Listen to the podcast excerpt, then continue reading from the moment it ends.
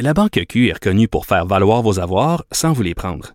Mais quand vous pensez à votre premier compte bancaire, tu sais, dans le temps à l'école, vous faisiez vos dépôts avec vos scènes dans la petite enveloppe. Hmm, C'était bien beau. Mais avec le temps, ce vieux compte-là vous a coûté des milliers de dollars en frais, puis vous ne faites pas une scène d'intérêt. Avec la Banque Q, vous obtenez des intérêts élevés et aucun frais sur vos services bancaires courants. Autrement dit, ça fait pas mal plus de scènes dans votre enveloppe, ça. Banque Q. Faites valoir vos avoirs. Visitez banqueq.ca pour en savoir plus. Cube Radio.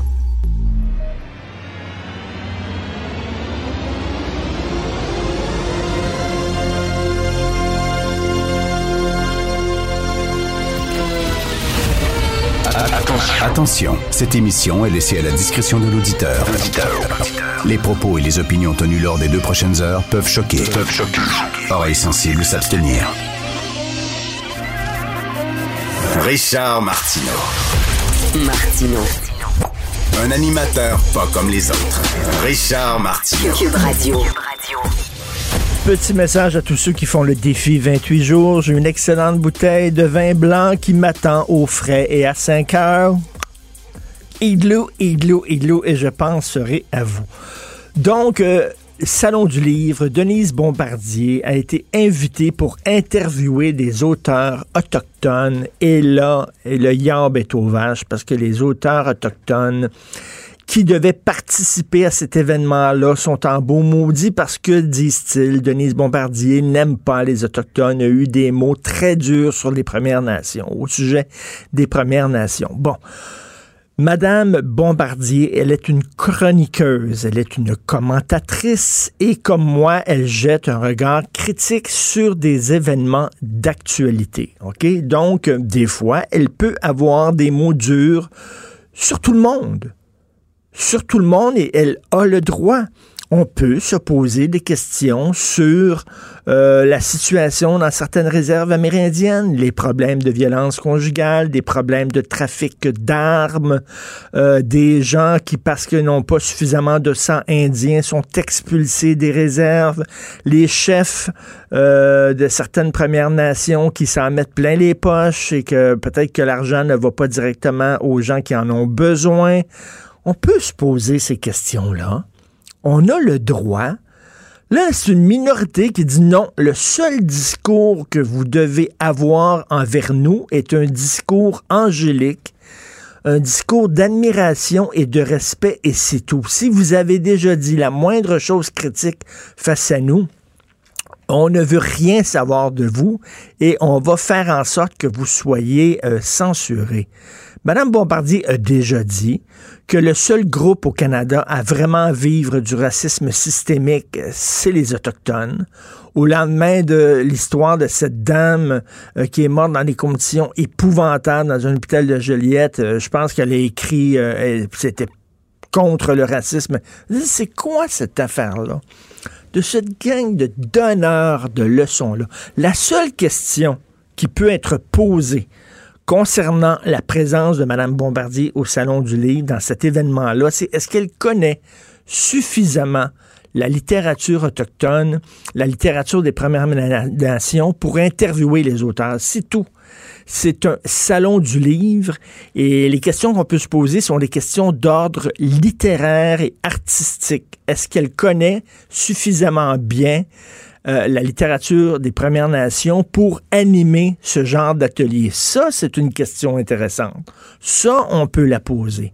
Mais de dire, vous avez déjà eu des mots durs envers, fuck you. Je suis tellement tanné de toute cette gang d'indignés. Savez-vous à quel point vous êtes en train de scier l'arbre sur lequel, sur lequel vous êtes assis, scier la branche sur laquelle vous êtes assis? Aujourd'hui, dans le devoir, José Blanchette, c'est gauche, pas à peu près, là. José Blanchette, c'est très à gauche. Elle dit qu'elle est écœurée et inquiète de tout ce, mouvement-là d'indignés, de gens indignés, choqués, ah, scandalisés. On en a le bol. Même la gauche, là, François Cardinal à la presse, puis Isabelle Haché, puis tout ça. Puis là, il y a des voix qui s'élèvent en disant on en a ras le cul. Pierre Nantel, ici, est un gars qui se dit de gauche, il y en a le cul. Claude Villeneuve, avec qui je parle tous les jours, un gars qui se revendique fièrement de gauche, il en a ras le cul. Je regardais hier un film de Ken Loach, qui est un cinéaste britannique, un film qui s'intitule Sorry We Missed You. Vous devez absolument regarder ce film-là. C'est un film très critique sur toute cette industrie de, de Uber. OK, où on fait miroiter aux, chauffeurs de, de, de, taxi, mais en fait aux chauffeurs d'auto, qu'ils sont leurs propres entrepreneurs. Mais finalement, c'est une façon de les exploiter un film très de gauche, un film vraiment qui, qui, qui dénonce l'exploitation du petit monde des ouvriers. Et je regardais ça avec ma blonde hier, puis je disais, ça, c'est la gauche que j'aime. La gauche, le, moi, mon père, je viens d'un milieu très modeste. Mon père travaillait dans une shop, dans une, petite shop, là, et euh, avec un, salaire très, très modeste. Et cette gauche-là, qui défendait les petits travailleurs, a tout mon respect. Mais là, c'est pas ça. Là. On a une gauche débile. On a une gauche idéologique qui commence à, parler de censure puis euh, à écœurer le monde. Et là, Danny Turcotte, là, il, était, victime de ça là, parce qu'il a osé poser une question que moi, je trouve très correcte. Puis bon, c'est drôle. Il est là, c'est le fou du roi, tabarnouche, tabarnouche. Si vous avez jamais vu, tout le monde en parle il est là pour justement détendre l'atmosphère. Donc, euh, il a demandé à M. Camara, puis est-ce que vous allez continuer à parler au cellulaire? Oh, voilà, très drôle. Il n'y a rien là. Mais là, on est en 2021. Les indignés. Will Prosper, le super porte-parole de la communauté noire, lui, parle au nom des Noirs. Lui, avant de s'ouvrir la bouche, il téléphone à tous les Noirs du Québec, puis il dit, OK, c'est correct, moi dire ça en votre nom. C'est comme si je disais, moi, je parle au nom des Blancs ce matin. Je suis le porte-parole des Blancs. OK, bon. Alors, euh, lui, il trouvé ça bien épouvantable. Et là, euh, Danny Turcotte s'est fait écœurer au bout. Et j'imagine que, bon, ça a participé là, à, sa décision qui dit, moi, je lève les, je lève les feux, je suis plus capable. Euh, je suis un humoriste, je suis là pour faire des jokes, puis je stresse maintenant. Je me demande, ma blague, est-ce qu'elle va, va susciter une vague d'indignation, puis tout ça. Il se sent sous surveillance, il trouve que la pression est trop grosse, puis bon, il est parti. Il n'y a pas assez de couilles, là. C'est ça l'affaire, c'est qu'il devrait s'en faire poser. Là. Waddy, waddy, waddy, hein. mais les tiennes, où sont-elles? Mais les tiennes, où sont-elles, Danny? Où sont-elles, Danny? Tes chenolles. Il faut se tenir debout devant ces gens-là. OK? Il faut pas plier les genoux. On peut dire n'importe quoi de moi. Vous pouvez dire n'importe quoi de moi. Me détester, haïr tout ce que je dis. Mais il y a une chose, par exemple. J'ai des couilles. OK? Puis il n'y a personne qui va me faire plier les genoux. Il n'y a aucun Christy de groupe. Il n'y a aucune gang de mémères, ces médias sociaux qui vont s'énerver, puis tout ça, là, qui vont me faire dire Pardon, mon oncle. No way. Il faut se tenir debout devant cette meute-là de curés qui font chier tout le monde. Et moi, à la limite, je dis que ben, continuez. Continuez. C'est vous, vous êtes en train de faire quoi? Vous êtes en train de, couper l'herbe sur le pied de la gauche. Les gens vont être tellement incurés. Pourquoi vous pensez que Donald Trump a été élu? Un imbécile, un idiot total. Un incapable. C'est vraiment le pire bozo qu'ils ont pu prendre. Mais ils ont dit, on en aura le cul. Lui, il se tient debout devant toute cette gang de woke. Puis lui, il les envoie chier. Fait que même si c'est un idiot total, on va le prendre parce que on en a ras le cul. Est-ce que vous êtes est-ce que vous êtes conscient que vous êtes en train de, de nourrir un genre d'extrême droite, à un moment donné, qui va lever en disant on en aura le cul de vous autres? Donc moi, je suis content de voir que des gens de gauche raisonnables, des gens de gauche, la bonne gauche traditionnelle qui défendaient le petit travailleur, que ces gens-là commencent à se lever dans la presse, dans le devoir, et commencent à dire Wow, ça fait les curés, là, vos gueules, Christy. on est vraiment tanné de ça. Ben, Denise Bombardier, là, Là, elle veut pas accorder d'entrevue, mais j'ai hâte de voir euh, ce qu'elle va dire. Mais relisez certains textes qu'elle a écrits. Oui, elle a été critique vis-à-vis les, les, les, Autochtones des Et, et so what? Et alors? Et alors? Quel est le problème? C'est quelle époque de merde? Quand même. Petite époque de petits curés. On pensait les avoir sortis à coups de pied dans le cul, les curés, là. Ils sont rentrés par la porte d'en arrière, mais maintenant, ils ont plus de collet romain, là. Non, ils ont des diplômes de l'UCAM. C'est ça qu'il y a, là. Puis là, ils nous font chier du matin. Et c'est pour ça qu'à 17 h ce soir, je sors mon limonadier et vous allez entendre un bruit de bouchon de liège qui fait pop et un bruit de igloo avec un bon verre de vin frais. La Banque Q est reconnue pour faire valoir vos avoirs sans vous les prendre. Mais quand vous pensez à votre premier compte bancaire, tu sais, dans le temps à l'école, vous faisiez vos dépôts avec vos scènes dans la petite enveloppe. Hmm, C'était bien beau. Mais avec le temps, ce vieux compte-là vous a coûté des milliers de dollars en frais, puis vous ne faites pas une scène d'intérêt. Avec la Banque Q, vous obtenez des intérêts élevés et aucun frais sur vos services bancaires courants. Autrement dit, ça fait pas mal plus de scènes dans votre enveloppe, ça. Banque Q, faites valoir vos avoirs. Visitez banqueq.ca pour en savoir plus. Martino, même avec un masque, c'est impossible de le filtrer. Vous écoutez Martino. Cube Radio. Félix Séguin qui est avec nous, Félix Séguin du bureau euh, d'enquête.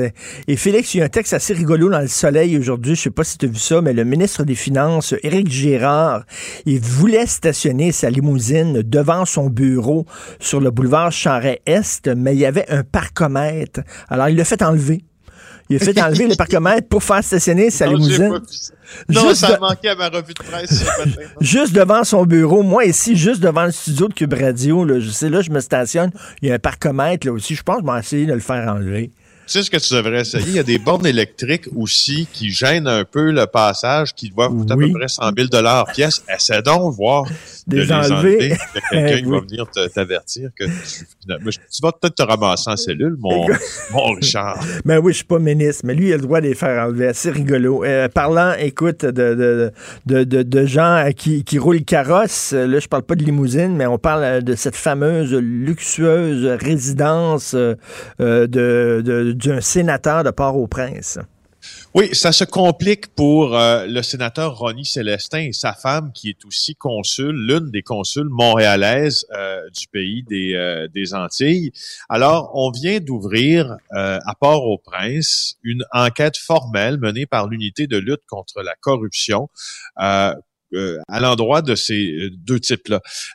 Qu'est-ce qu'ils ont fait? Ben d'abord, on va le dire, là, ils ont totalisé pour euh, 6,4 millions de dollars de transactions au cours des derniers mois, incluant euh, une résidence de 4 millions de dollars à Laval, sur le bord de l'eau, une très, très, très luxueuse résidence payée en argent comptant. Richard. Euh, Ben, et ben ils oui. ont aussi, ben oui, ben oui, c'est sûr. Ils ont aussi accordé un prêt de 1,3 million à un certain Jean-François Châtaigne, euh, un Lavallois euh, d'origine haïtienne qui a démarré une entreprise avec le sénateur Célestin en, euh, en euh, 2020. Euh, Hugo Jonca, mon collègue dans le journal de Montréal, allez lire ça en fait parce que euh, il, il a réussi, puis ça fait un petit bout qu'on travaillait sur cette histoire-là avec Hugo, euh, il a réussi à joindre M. Châtaigne en disant c'est quoi l'implication du sénateur haïtien là, Célestin dans vos activités, dans vos entreprises? Il dit J'ai pas de commentaire à faire. Le- il a quand même reçu un prêt de M. Célestin. puis Il dit Qu'est-ce que va faire votre compagnie? En fait, Hugo Jonca, le journaliste, lui demande Qu'est-ce que va faire votre compagnie? Il dit n'importe quoi. Donc, tu sais, euh, c'est assez important ce qui est en train de se passer là. Mhm. Euh, parce que tu sais une chose, puis on a déjà dit là, euh, le, le, le, le, le peuple haïtien n'arrête pas de souffrir Ben oui. quand les régimes se Ben oui. succèdent. Puis là, ben, il y, a une- il y a- il y a une enquête formelle, mais le problème dans tout ça, c'est que hier, des, des, des nombreuses sources à Port-au-Prince et à Montréal me disaient, c'est beau une enquête de, de la du genre de parquet pour la lutte anticorruption euh, haïtien, mais pour ce que vaut une enquête haïtienne, on peut se poser beaucoup de questions sur la suite des choses. Là. Euh, Dis-toi, tu sais, je sais pas si tu connais l'affaire Petro-Caribé euh, en Haïti. Bon, Non. ben, je vais t'expliquer ça, OK? C'est super intéressant et c'est surtout démoralisant. Petro-Caribé, là, c'est le plus gros scandale politico-économique euh, à avoir frappé les Antilles au cours des dernières années. Euh, ça implique quatre présidents haïtiens, ça implique six gouvernements différents. Petro-Caribé, là, qu'est-ce que c'est? C'est que le Venezuela, qui, qui, comme tu sais, est un exportateur de pétrole brut, a permis à Haïti, en subventionnant d'acheter le pétrole vénézuélien à des conditions de paiement qu'on pourrait dire qu'on pourrait qualifier de préférentielles. Ça, ça a commencé en 2005, ce programme-là, et ça, regroupe 18 pays. Donc, les plus riches ou les, plus grands producteurs vont financer les plus pauvres pour qu'ils aient accès à, du, à du pétrole. Et donc, Haïti étant le plus pauvre euh, de cet hémisphère, c'est bien sûr qu'il a un taux préférentiel. Sauf que, voici ce qui s'est passé parmi le parmi l'argent du, du, du, fonds Petro-Caribé, il y a une, eu une dilapidation de près hmm. de 4 milliards de dollars. Ben voyons donc. De 4 milliards de dollars. De la part des gouvernements d'Haïti qui ont siphonné l'argent. Oui, qui ont détourné à leur profit Incroyable. la plus grande partie des bénéfices de ce fonds-là pour un montant de près de 4 millions de dollars, en particulier sous les mandats de qui? Michel Martelly, Jovenel Moïse. Jovenel Moïse qui s'accroche. Alors, c'est, il y avait aussi dans ça du financement pour des grands projets sociaux. Si tu vas à Port-au-Prince, près de la route de l'aéroport Maïgaté, euh, tu vas voir un, énorme viaduc là qui est à moitié terminé parce que les grands projets d'infrastructure qui avaient été imaginés pour être financés aussi avec ces fonds-là sont inachevés. Euh, c'est ce qui avait, entre autres, déclenché les manifestations contre la vie chère en Haïti, parce que tu sais que, euh, que, depuis quelques années, le prix de justement du pétrole qu'on devait subventionner a tellement augmenté. Euh, le prix du charbon, le prix de, des denrées. Donc, franchement, écoute, quand c'est pas, il n'y a pas d'accusation hein, pour ça. Euh, ça n'a pas, pas d'allure. Je ne, je ne savais pas ça. Je suis très euh, content que tu m'en parles. Et écoute, Haïti, quand c'est pas des tremblements de terre, c'est de la corruption endémique, c'est la dictature. Et euh, comme beaucoup de Québécois, moi, je vais de temps en temps en République dominicaine. Et c'est, ils sont sur la même île. Hein. c'est exactement la même île qu'Haïti. Les mêmes ressources naturelles, la même situation géographique. Oui, en République dominicaine, les gens sont pauvres, bien sûr, mais pas, pas dans un état de pauvreté comme en Haïti. Et on regarde ça et on dit quand est-ce qu'ils vont pouvoir s'en sortir? On dirait que c'est vraiment un, peuple avec un, destin extrêmement tragique. Et là, de voir que, tu sais, il me semble, tu es, un politicien, tu vois ton peuple souffrir comme ça, puis le premier réflexe que tu as, c'est d'essayer de siphonner le maximum d'argent pour sacrer le camp, puis les laisser encore dans, dans un état plus abject. C'est dégueulasse. Exact. Moi, je me suis, je me rappelle des anecdotes, Richard, qui te feraient dresser les cheveux sur la tête euh, dans ce pays que franchement, euh, si tu me permets une touche personnelle, que j'adore, dont mm. j'adore les habitants. J'adore être à Port-au-Prince. c'est une ville que j'aime. Il y a quelque chose dans ça qui, on dirait qu'en raison de la diaspora haïtienne qui est à quoi? Miami, New York et Montréal principalement, on a un, lien du ben oui, écoute, s'il y a un peuple, s'il y a un peuple qui est attachant là c'est bien, c'est bien les Haïtiens, là. Mais l'indigence, c'est même plus de la pauvreté, Richard. Parfois, c'est, de l'indigence pure et dure. Euh, moi, j'étais à un moment donné, puis ça fait euh, 11 ans de ça. C'était le tremblement de terre en Haïti. Puis on était là avec des équipes de TVA, avec des équipes de l'agence QMI, avec mon collègue Richard Latendresse. J'y suis resté un mois pendant le tremblement de terre. Et euh, on couchait dans un hôtel qui, était euh, tout près de, de l'aéroport. Euh, l'un des seuls, là, d'ailleurs, qui avait été épargné par l'énorme secousse. Et à un moment donné, je, me disais, mais, mais pourquoi? Parce que ces gens-là, tu pouvais commander au restaurant de l'hôtel, mm-hmm. tu pouvais avoir un steak là, triple A ah de deux pouces d'épais, euh, tu sais, avec avec euh, avec sauce, légumes, etc., on l'a perdu. Alors, euh, ben ça, c'est souvent ça, les journalistes qui vont à l'étranger. Hein. tu vis dans des situations, euh, tu es dans un hôtel luxueux avec la piscine et tout ça, alors que le pays euh, tire Oui, c'est ça, mais on m'a dit comment, on m'a dit d'où venaient ces steaks-là. Et ça, c'est une affaire que, que je n'ai jamais oubliée. C'est que ces steaks-là, venait euh, d'une était disons fourgué dans la la, la, la cargaison là euh, de certaines ONG qui envoyaient des trucs euh, ah, en Haïti. puis c'était un genre de bac chiche pour le propriétaire de l'hôtel pour je ne sais pas trop quoi mais c'était cette cette cette puanteur là si tu veux euh, de, de, de, de, richissimes propriétaires qui servaient dans le gros steak puis à côté de chez eux, ça crève. Tu sais, c'est toujours ces inégalités-là qui sont très marquées en Haïti. Enfin, bref. Euh, hmm. ben, mais merci de ce, témoignage-là, très, très, très touchant. Écoute, on, revient ici. Ça a l'air que je pense que les gens se, demandent, mon Dieu, est-ce que ça va bien dans le crime organisé avec la pandémie? C'est une entreprise bien de chez nous. C'est un joyau du Québec. Là. Alors, est-ce que ça a l'air que ça va bien quand même malgré la pandémie? Le ben, crime organisé? ça va le crime organisé va toujours bien aller. C'est sûr qu'il va toujours s'ajuster. Puis le dernier rapport du Service canadien euh, de renseignement criminel, à ne pas confondre, hein, euh, il y a le Service canadien de renseignement de sécurité, ça c'est les espions, le SCRS, puis le Service canadien de renseignement criminel, ça c'est un organisme qui collige les différentes données sur les grands phénomènes criminels du pays. Alors, on a finalement publié le rapport euh, sur le crime organisé au Canada en 2020.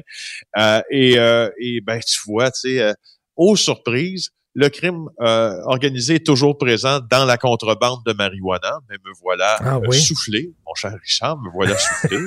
euh, Je sens un peu d'ironie et de sarcasme dans ton propos.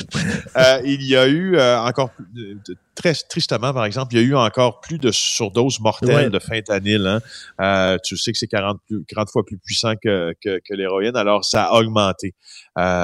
puis ça a augmenté là de plus que 50% Puis c'est les crimes organisé qui a les mains là-dedans, encore. Mhm. Euh, moins de coke, ça, on s'en doutait un peu parce que tu vois, euh, à l'étranger, on a de la difficulté à faire atterrir les avions euh, sur les tarmacs canadiens, donc ça ferme des portes. J'ai vu une caricature, c'est très drôle, mais en fait, c'est un montage photo. Tu vois un Colombien qui est assis par terre, puis derrière lui, il y a une montagne de coke, énorme, et là, il dit, maudit que j'ai hâte que vous ouvriez vos bars. en tout cas, euh, les criminels doivent avoir hâte qu'on ouvre nos frontières parce que ce rapport-là est venu confirmer quelque chose que notre bureau d'enquête avait écrit à plus d'une reprise et qui avait été parfois réfuté par certains policiers. Nous disions que Montréal, notamment dans le documentaire Narcos PQ, est une plaque tournante des exportations vers d'autres pays en raison de, de, de, pas du laxisme, mais euh, parce que c'est un jugement de dire qu'elles sont laxistes, mais du caractère peu sévère de nos hmm. lois. Ce que nous disions, c'est qu'il y, y a des énormes quantités de cocaïne, entre autres, qui qui arrive à Montréal, mais pour être redistribué. Mais il arrive comment? Par bateau? Ça arrive par bateau par ou par avion? Par camion, un peu moins par avion. Mais là, tu vois, avec la fermeture des frontières, euh, le transport essentiel, là, ça passe, mais ça passe beaucoup moins. Donc, les bateaux aussi, alors tu sais. Ben, c'est ça, les euh, bateaux, là, je pense qu'il y, a très, très peu, tu sais, ça vient avec des gros containers, qu'on appelle. Il y, a, très peu de, containers qui sont ouverts, puis, tu sais, on fait ça, bien sûr, au hasard, mais tu sais, pour euh, chaque, mettons, chaque centaine de containers qui arrivent sur des bateaux. Il y en a combien qui sont vraiment analysés? Puis, euh, euh, ils sont, sont pas tous scannés, là, les fameux euh, conteneurs. Puis des fois, ça prend des souvent, ça prend des pistes, ça prend des informateurs. C'est comme ça qu'on en arrive à suivre un conteneur bien précis qui arrive à Montréal, mais on n'est pas connu pour avoir une le Canada n'est pas connu pour sa, sa, lutte anti-drogue très marquée, tu vois. Alors, puis je termine en disant en quelques secondes que je suis, écoute, là, attends un peu, ouais, je suis bien assis, je ne, tombe pas de ma chaise, je suis sûr d'être bien attaché parce que, tu vois, on nous apprend que le crime organisé continue à infiltrer l'économie légale, moi, ah, Richard. Voyons, oui, tu vois, je, te jure, je te jure, c'est écrit. Et, et euh, les, euh, les moi, euh, je, dis, toujours, Félix, si on enlevait l'argent euh, généré par le crime organisé, si on enlevait cet argent-là dans l'économie légale, on aurait une crise économique mondiale importante. Il y a des milliards de dollars qui sont réinvestis, qui viennent de la vente de drogue et tout ça, qui sont réinvestis dans l'économie légale. Mais en tout cas, ben c'est vraiment. 113 milliards de dollars dans la fourchette là, au pays, c'est entre 45 et 113 milliards selon le Service canadien de renseignement criminel. Merci Félix. bon week-end. Merci. Cube Radio. En direct à LCN. On retrouve Richard Martineau à Cube Radio. Bonjour Richard. Bonjour Cindy. Des questions euh, morales, éthiques euh, sur les jeux Alors, de plus en plus de gens, de pays se posent des questions. Est-ce qu'on ne devrait pas bouder les Jeux olympiques en Chine? En fait, pas vraiment les boycotter parce que qui paierait le prix de ça? Ce sont les athlètes. Les athlètes qui, euh, des jeunes athlètes qui pendant quatre ans se sont entraînés. Et là, pour des raisons de géopolitique, là, on leur dit qu'il n'y aura pas de Jeux olympiques. Rappelez-vous, euh, en 1980, lorsque la Russie avait envahi l'Afghanistan, les pays, euh, plusieurs pays avaient décidé de boycotter les Jeux olympiques et ça, c'était fait aux frais des athlètes. Alors, on veut pas faire ça, mais ce qu'on demande, c'est de déménager les Jeux olympiques de Chine parce que c'est un des pires régimes de la planète. C'est un régime tyrannique. On le sait, les Ouïghours, une minorité musulmane, près d'un million de personnes dans des camps de concentration, les gens à Hong Kong qui veulent un peu plus de liberté, qui sont arrêtés de façon arbitraire, euh, euh, qui se font cogner dessus à coups de matraque, les deux Michael, deux Canadiens, que, qui euh, sont dans une dans des geôles en Chine depuis trois ans, imaginez-vous, qui croupissent là dans des conditions épouvantables. Donc, il y a des gens qui disent, il faudrait peut-être déménager, l'été prochain, pas l'été 2021, mais l'été 2022. L'échéancier est très court déménager les jeux pour les tenir ailleurs. Euh, mais là, on peut pas faire ça tout seul, le Canada. Là. On peut pas se lancer dans une guerre diplomatique avec la Chine. Ça n'a pas de sens. Ça prend vraiment l'ensemble des pays qui se tiennent ensemble et qui font pression près de la Chine en disant vous êtes indigne d'être l'hôte de, ces, de ces jeux-là. Donc, on verra si effectivement il va y avoir ce front commun. Mais euh, je parlais à Jean-Luc Brassard, qu'on aime beaucoup, l'athlète olympique, là, puis il me disait, mm-hmm. Richard, euh, ça, ces questions morales vont revenir parce que revenir régulièrement, ça coûte tellement cher de, de, de, de organiser les Jeux olympiques que maintenant, les seuls pays qui seront euh, intéressés à le faire sont des pays justement qui veulent redorer leur image auprès de l'Occident, donc l'Arabie saoudite, la Chine, etc. Et ces questions-là d'éthique vont revenir régulièrement aux quatre ans, donc on suit ça de très près. Maintenant, on a vécu un beau moment d'unité hein, hier en voyant la mission euh, du, euh, du, robot sur Mars. Écoute, euh, je pense que ça nous a fait du bien dans ah, Il faut, faut, le dire quand même. C'était absolument incroyable. Donc, Persévérance, un robot d'une tonne, 19 mm. caméras, qui a enfin touché le sol de Mars, il faut le dire, hein, piloté par une Québécoise d'ici, une ingénieure, Mme Farah Alibé, donc qu'on salue. Et il y a une chanson, il y a des gens qui peuvent se demander Qu'est-ce que ça sert d'aller sur Mars alors que je peux même pas aller au restaurant du coin? Ça sert exactement à quoi?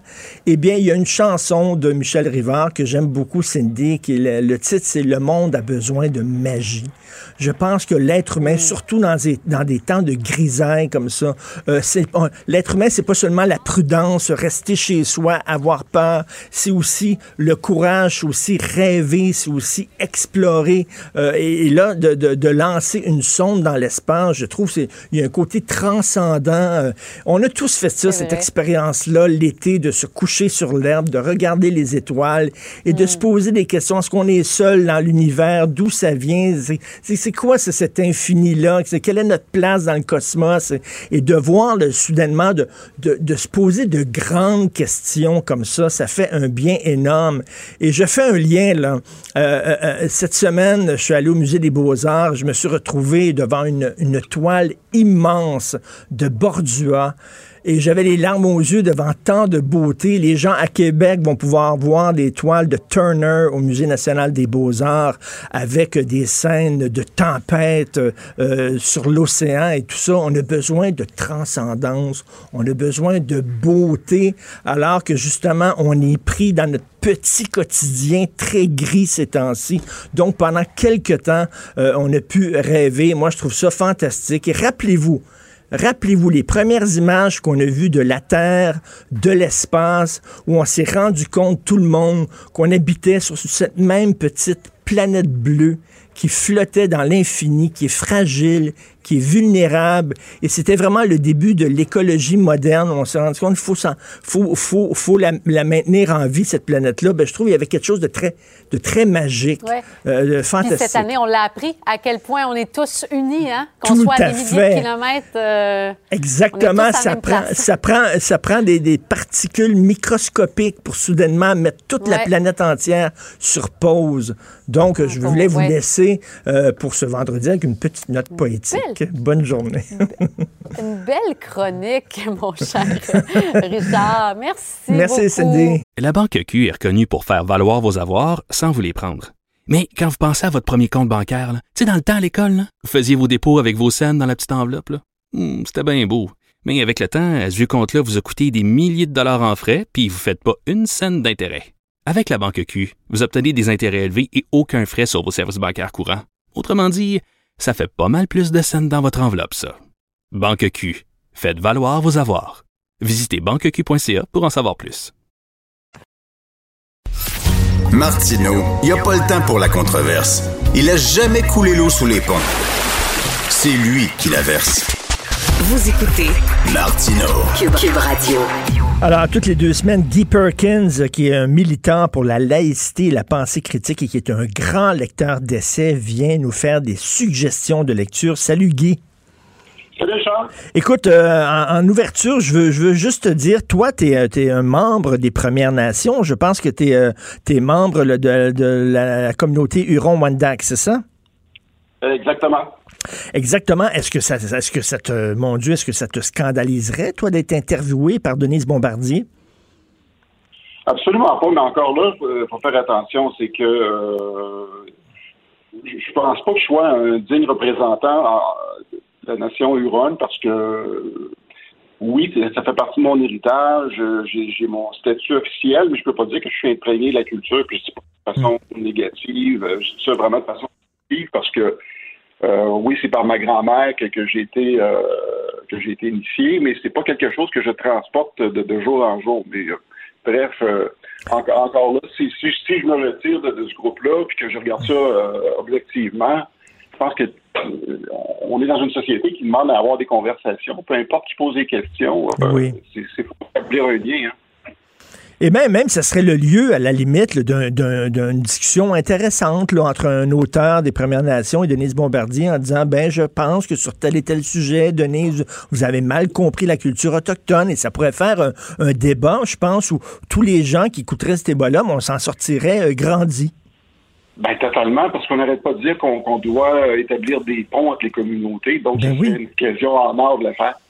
Non, non, et discuter, discuter, bon Dieu, et c'est ça que toi, tu es un militant de ça, du débat, de la discussion, et arrivé avec un livre aujourd'hui qui s'intitule De la tyrannie, 20 leçons du 20e siècle de Timothy Snyder. C'est qui ce Timothy Snyder? Timothy Snyder, c'est un historien américain qui est spécialiste de l'histoire de l'Europe centrale puis de, et de l'Est, et de l'Holocauste. Donc, euh, dans, dans le fond, si on résume ça, c'est un spécialiste de la tyrannie puis lui, titulaire de la chaire euh, d'histoire de l'Université Yale, c'est que c'est quand même pas n'importe qui. Et, euh, lui, c'est son background. Et puis, euh, quand il a observé ce qui se passait aux États-Unis dans l'ère Trump, ben, forcément, lui, il a fait quand même certains liens avec ce qui était observé dans les années 20 et 30. OK, donc il fait un lien entre. Il y a beaucoup de gens, il y a beaucoup d'intellectuels qui disent que ça ressemble beaucoup aux années 30, c'est-à-dire les années de crise qui ont ouvert la porte à la tyrannie, à la dictature. Absolument. encore là, il faut faire attention, parce qu'évidemment, il va, il va y avoir des gens qui vont être tentés de, tout de suite euh, appuyer sur le bouton du point de Godwin. C'est, c'est pas de, ça qui est question ici. On parle ici de méthode et non pas d'objectif. Euh, quand on fait la comparaison avec les années 20-30, on ne dit pas que Donald Trump avait comme objectif euh, des objectifs qui pouvaient ressembler à ceux d'Hitler, de pouvoir exterminer qui, que ce soit. C'est que lui fait des parallèles essentiellement sur le contexte, euh, le contexte qui, permettait justement ce, genre de, dérapage-là, qui fait que les gens, tout d'un coup, euh, vont embarquer dans des, idéologies qui leur ressemblent pas en bout de ligne, mais finalement que le, contexte des gens qui sont en place pas la manipulation, vont les, les amener là où ils veulent. Mais en fait, c'était des gens là, qui, ont, qui sentaient que la démocratie était un cul-de-sac, euh, euh, qui étaient tannés du régime démocratique, qu'il y avait des crises euh, euh, qui se multipliaient dans les gouvernements. Et là, il y en a qui se sont lancés euh, dans le communisme et d'autres qui se sont lancés dans le fascisme en tournant le dos à la démocratie. C'est un peu ça qu'on voit aujourd'hui aussi, là, une énorme critique Ouais, ben- du système démocratique. Là. Ben, deux choses, c'est qu'effectivement, je suis content de t'entendre dire que tu fasses justement le point. Quand on parle de tyrannie, les gens vont souvent avoir tendance à strictement identifier le fascisme, le nazisme euh, à la tyrannie. Mais euh, Timothy Snyder, lui, il est clair aussi, il n'exclut pas le communisme. Puis pourtant, le communisme, pour toutes sortes de raisons, à chaque fois, il va passer sur le radar. Puis on a parlé la dernière fois, euh, lors de notre dernière chronique, le communisme s'en tire très bien, malgré là, les horreurs qui, ont, euh, Mm. sont à l'origine. Puis le, point de départ de Timothy Snyder, dans le fond, lui, c'est qu'il partait quand même de, certains points que, entre autres, que le- le- les vieilles démo- démo- démocraties grecques enseignaient euh, par le biais d'Aristote. qui- Aristote lui faisait observation que les inégalités sont une source d'instabilité. Et plus tard, Platon va dire que les démagogues exploitent la liberté de parole pour asseoir leur tyrannie. C'est un petit peu ça qui est le contexte qui, est en place. Puis le gros point commun qu'on peut observer, c'est que euh, le, le- le problème qui, qui engendrait là, les, les inégalités, c'était la mondialisation. Mhm. Euh, en fait, c'était le, diagnostic que plusieurs faisaient. Puis là, bien évidemment, à partir de là, c'est là que tous les, les discours extrémistes sont, sont entrés en jeu. Et là, lui, en fait, il parle des années 20 pour parler d'aujourd'hui. Est-ce qu'il est vraiment inquiet? Est-ce qu'il dit que vraiment euh, les conditions sont réunies pour, euh, pour qu'on ait euh, des, des- une montée de la tyrannie? Euh, ben, si on n'est pas prudent, euh, effectivement, ça, ça, ça peut arriver parce que, encore là, tu parlais de, justement du, du roll-ball des, démocraties de l'époque. Quand on regarde l'Allemagne, l'Allemagne était une démocratie jeune à l'époque. Les démocraties, il y a beaucoup de démocraties jeunes qui n'ont pas survécu euh, pendant le, le, le 20e siècle. Euh, ou à tout moins qui ont, qui ont eu un aparté euh, justement tyrannique, autoritaire euh, un certain temps, ils sont revenus vers la démocratie après. Mais lui, ce qu'il dit, c'est que personne n'est à l'abri, même une démocratie euh, aussi vieille et aussi, en guillemets, solide que celle des États-Unis, n'est pas à l'abri de ce genre de phénomène-là. Puis Trump, là, le phénomène Trump a quand même démontré qu'il y avait possibilité qu'il y ait une déroute. Puis quand on regarde ce qui s'est passé euh, le 6 janvier, euh, on a vu jusqu'où c'est allé, ça s'est soufflé, mais encore là, je ne suis pas sûr que phénomène est vraiment sous le couvercle puis que c'est en arrière de nous. Là, on a nouveau, une nouvelle administration puis que Ben, tout va bien. Mais, mais Trump, Trump pense est qu'on pas la, Trump est pas la cause, Trump est le symptôme, comme on dit. Il y a un mécontentement euh, des gens, comme dans les années 20, comme dans les années 30, il y avait un mécontentement, les gens étaient cœurés, et là, il suffit qu'un, un démagogue qui arrive, qui leur dit ce que ces gens-là veulent entendre pour que soudainement, ils puissent les entraîner dans des régimes complètement débiles. Exactement. C'est pour ça que lui, dans son livre, euh, Snyder fait référence à 20 leçons qu'il faut retenir. Puis, euh, étant donné qu'on est limité dans le temps, je vais me contenter de, trois des leçons que voie centrale. Dans le fond, je me réfère à une entrevue qu'il avait faite avec Bill Maher euh, il, y a, il une couple d'années. Donc, la leçon numéro un, lui, c'est ce qu'il dit, c'est de ne pas obéir à l'avance. Dans le fond, ce qu'il il veut que les gens évitent de tomber dans le piège, justement, de la stratégie de manipulation des foules euh, ou de la psychologie des foules que Gustave Lebon, encore là, c'est un livre que j'ai lu en parallèle avec ça, euh, faisait la description, c'est qu'une fois que les gens euh, vont tomber dans ce genre de d'âme collective-là, leurs intérêts ou ce qu'ils sont fondamentalement euh, prend le bord. C'est que, fait que lui, ce qu'il dit, assurez-vous de rester connecté sur vous-même, sur vos valeurs, euh, vos valeurs fondamentales avant de tomber justement dans la C'est ça, de pas, de pas tomber dans une meute, là, parce que quand tu es dans une meute, là, tu te sens, euh, tu te sens euh, tu sais, tu- la raison prend le bord totalement, puis c'est l'émotion qui gagne. Deuxième leçon. Deuxième leçon, c'est de défendre les institutions. Oui. Là, ben, euh, malheureusement, on, avec le verdict de la semaine dernière, moi, je pense que c'est un coup. euh, ça fait mal parce que c'était une occasion ici. c'était- Ça, devait aller, je pense, au-delà de la partisanerie. Ce que, ce que les deux côtés de la Chambre auraient dû faire, c'est vraiment s'assurer de, de, de, de protéger les institutions parce que l'institution, c'est quoi? C'est pas grand-chose. Le, le Capitole, c'est un building. Une institution, euh, c'est- c'est- pas les institutions qui vont nous sauver, c'est le peuple qui doit sauver les institutions. exactement. Les républicains, les républicains ont, choisi de sauver leur parti plutôt que de protéger les institutions. Donc, euh, parce que lui s'en foutait totalement des institutions démocratiques, Donald Trump. On a vu qu'on a évité le pire lorsque les gens ont pris d'assaut le Capitole. Et troisième leçon. Croire à la vérité. Donc, euh, Et, ça ici, c'est pas de, choisir sa vérité, d'aller chercher les, euh, et, comme on entend souvent les, gens sur, euh, sur les réseaux sociaux dire j'ai fait mes recherches. Souvent, ces gens-là vont partir de l'inverse, vont partir d'une conclusion, puis ensuite aller chercher les éléments qui confortent leur perception. Quand on parle de croire à la vérité, c'est donner des outils pour départager le vrai du faux. Euh, donc, pour les fascistes, les faits n'ont pas d'importance, c'est juste le message qui compte. Fait que si, si on, va se nourrir de ces messages-là, c'est là, qu'on peut basculer justement dans, dans, dans la meute. Ben oui, puis il euh, n'y a rien de pire que, la meute parce que tu te sens plus responsable. C'est la meute qui agit.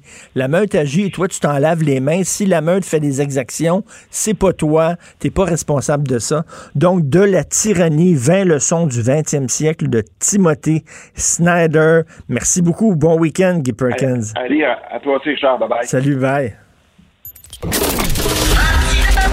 Martino, souvent imité, mais jamais égalé. Vous écoutez Martino Cube, Radio. Gilles Proulx. Le où, quand, comment, qui, pourquoi ne s'applique pas sa ricanade? Parle, parle, parle, genre, genre, genre. Gilles Proulx. C'est ça qu'il manque tellement en matière de journalisme et d'information. Voici le commentaire de Gilles Proulx. Gilles, ça vous tente-tu d'être le fou du roi? Il cherche quelqu'un à Radio-Canada?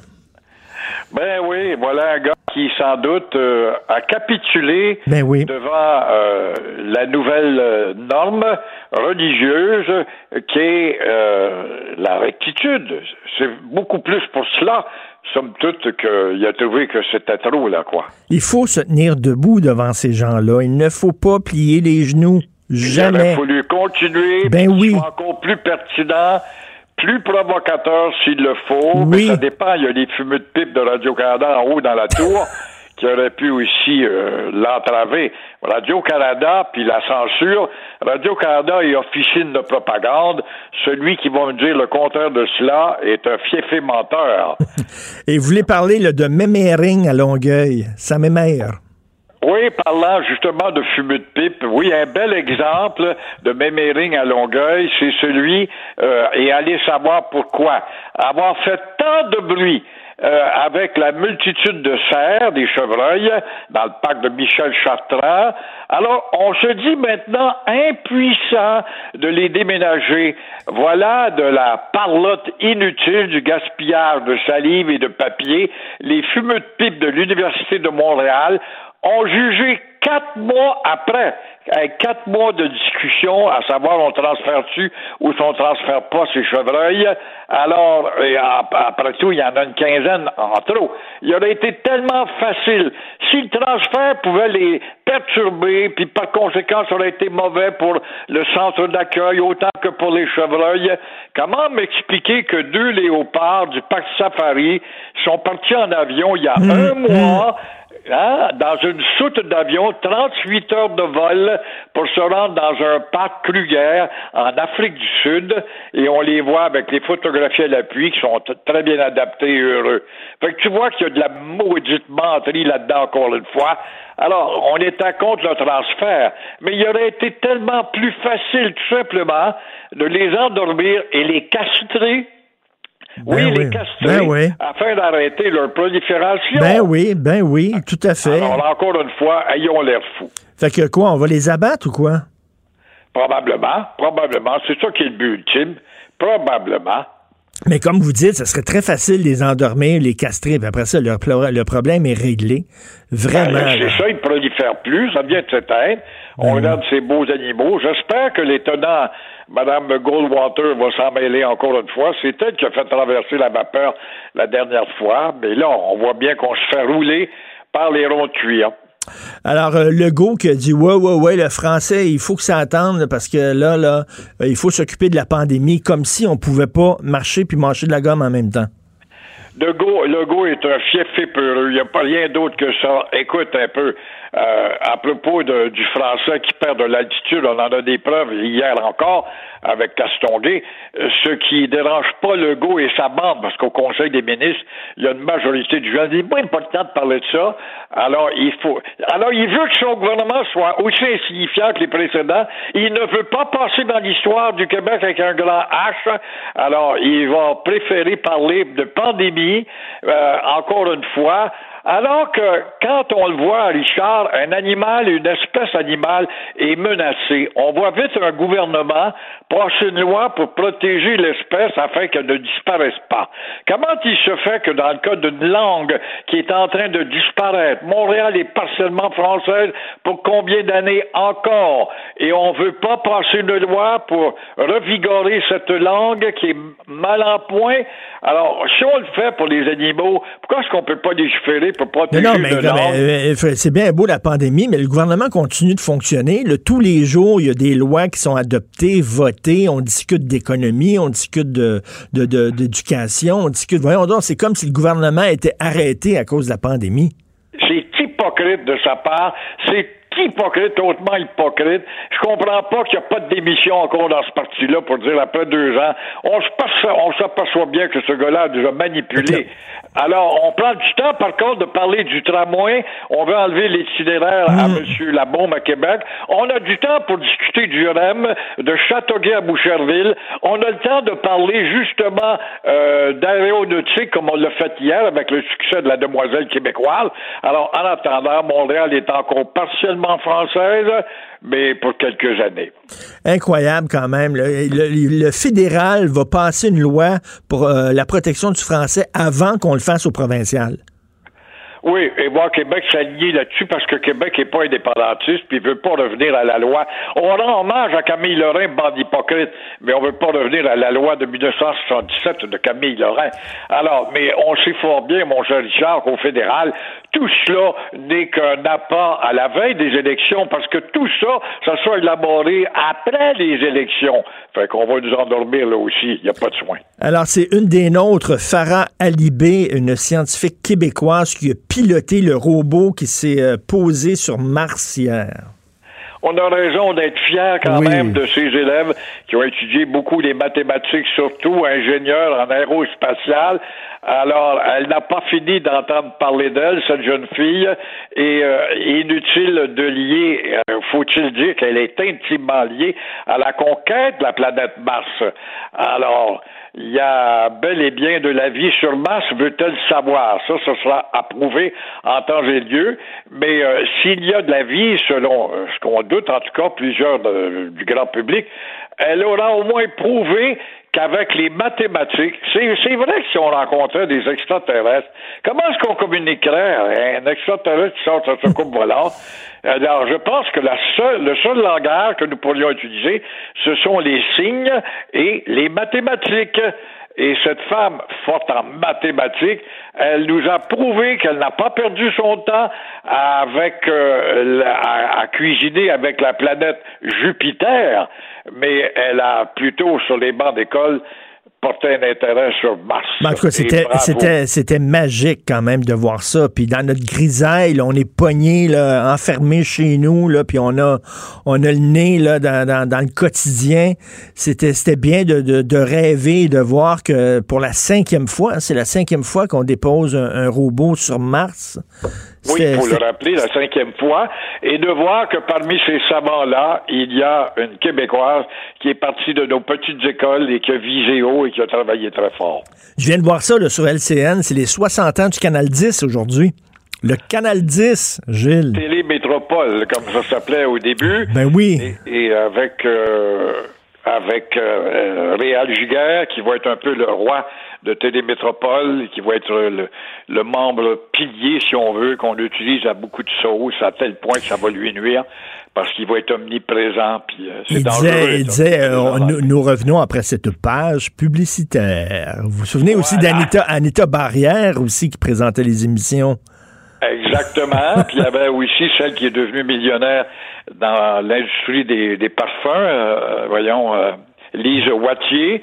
Oui. Et puis, euh, tous ces gens, Frenchy Jarreau, Toast et Café, avec Dominique Michel, c'était toute cette époque va s'ajouter. C'est comme ça que moi-même, je veux faire de la radio, je suis en province, et Montréal ouvre les portes, tout d'un coup, on part de province, on vient cogner à la porte, parce que des Pierre Marcotte quittent CKVL pour la TVA, et euh, il y a un déblocage de la part des radios qui vont, en tout cas, voir leurs membres lorgner du côté de la télé, Claude Boulard et combien d'autres. Et c'est comme ça que les portes se sont ouvertes en 62. Et il y avait, il y avait des familles qui étaient Radio-Canada, puis il y avait des familles qui étaient Canal 10. T'étais Canal 2 ou Canal 10? Exactement, c'était ça. Puis Canal 10, on l'a appelé le poste à Baptiste parce qu'il est devenu le poste des nôtres, le plus populiste à Rotsol. Bon, on disait que c'était Quétaine. Euh, le quétainisme existe encore et a pris des, ses lettres de noblesse avec un grand K maintenant. Le quétainisme, c'est acceptable. Mais dans ce temps-là, on était plus critique, mais- je pense, sur la qualité. Gilles, Gilles, Gilles, j'étais à l'école à Verdun. Vous savez que j'ai grandi à Verdun. Puis j'avais des amis, là. il- il- il- C'était interdit de regarder le 10, le canal 10. Leurs parents trouvaient ça trop quétaine, euh, tout ça. Ils n'avaient pas le droit de regarder le canal 10. Moi, je regardais le canal 10. Puis le lendemain, à l'école, je leur racontais toutes les jokes de Claude Blanchard. Là, parce que les autres, ils les avaient pas entendus. Fait que là, j'étais le, le- gars très populaire à l'école. Moi, je me ramassais dans la récréation. Puis là, je sortais toutes les jokes de Saint-Forien, de Gilles Tulipe, de Claude Blanchard. Puis eux autres, ils riaient comme des fous parce qu'ils n'avaient pas le droit d'écouter le canal 10.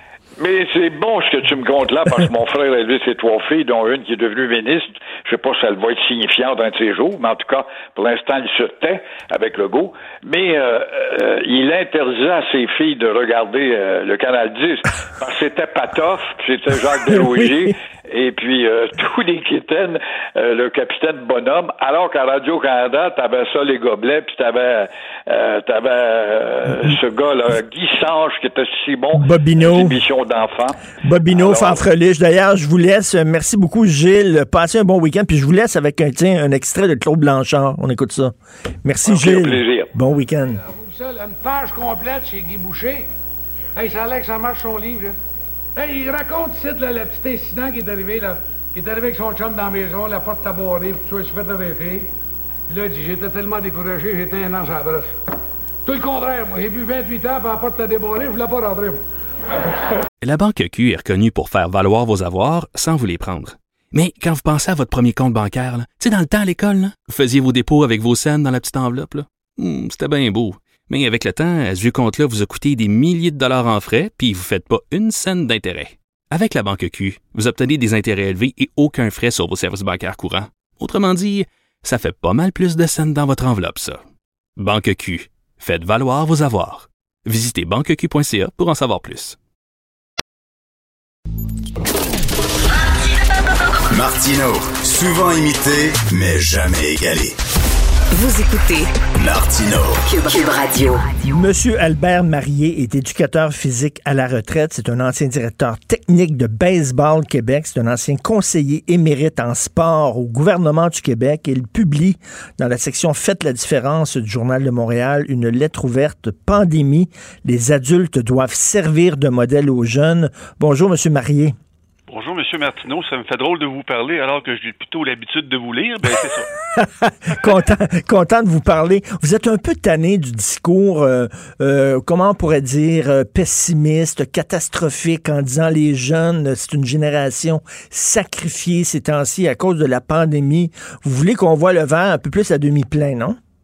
Ben, en fait, euh, je- mon, mon processus a été euh, celui-là. J'ai cherché depuis les dernières semaines à me faire une tête sur cette question-là du sport Ouais. organisé et de la pandémie. J'ai gribouillé toutes sortes de notes. Puis j'ai présenté ça à mes anciens collègues, puis ils m'ont dit pourquoi tu partages pas ça? Alors c'était pour la première fois de ma vie, j'ai soumis un article euh, à un média et euh, l'ensemble de ma carrière a été dévoué au développement euh, du sport. Moi, je suis convaincu que le sport c'est un levier incroyable de développement pour et de l'épanouissement de la personne. Euh, et là, ben c'est sûr que ce qui nous arrive, c'est cette pandémie, c'est épouvantable. Totalement. Et euh, on est, euh, on est, je crois, tous responsables de soi et des autres. Et dans tout ce que j'entends sur les jeunes, puis c'est correct qu'on parle que ce qui leur arrive, c'est vraiment épouvantable, mais la détresse dans la société, c'est pas seulement l'affaire des jeunes, c'est elle est universelle.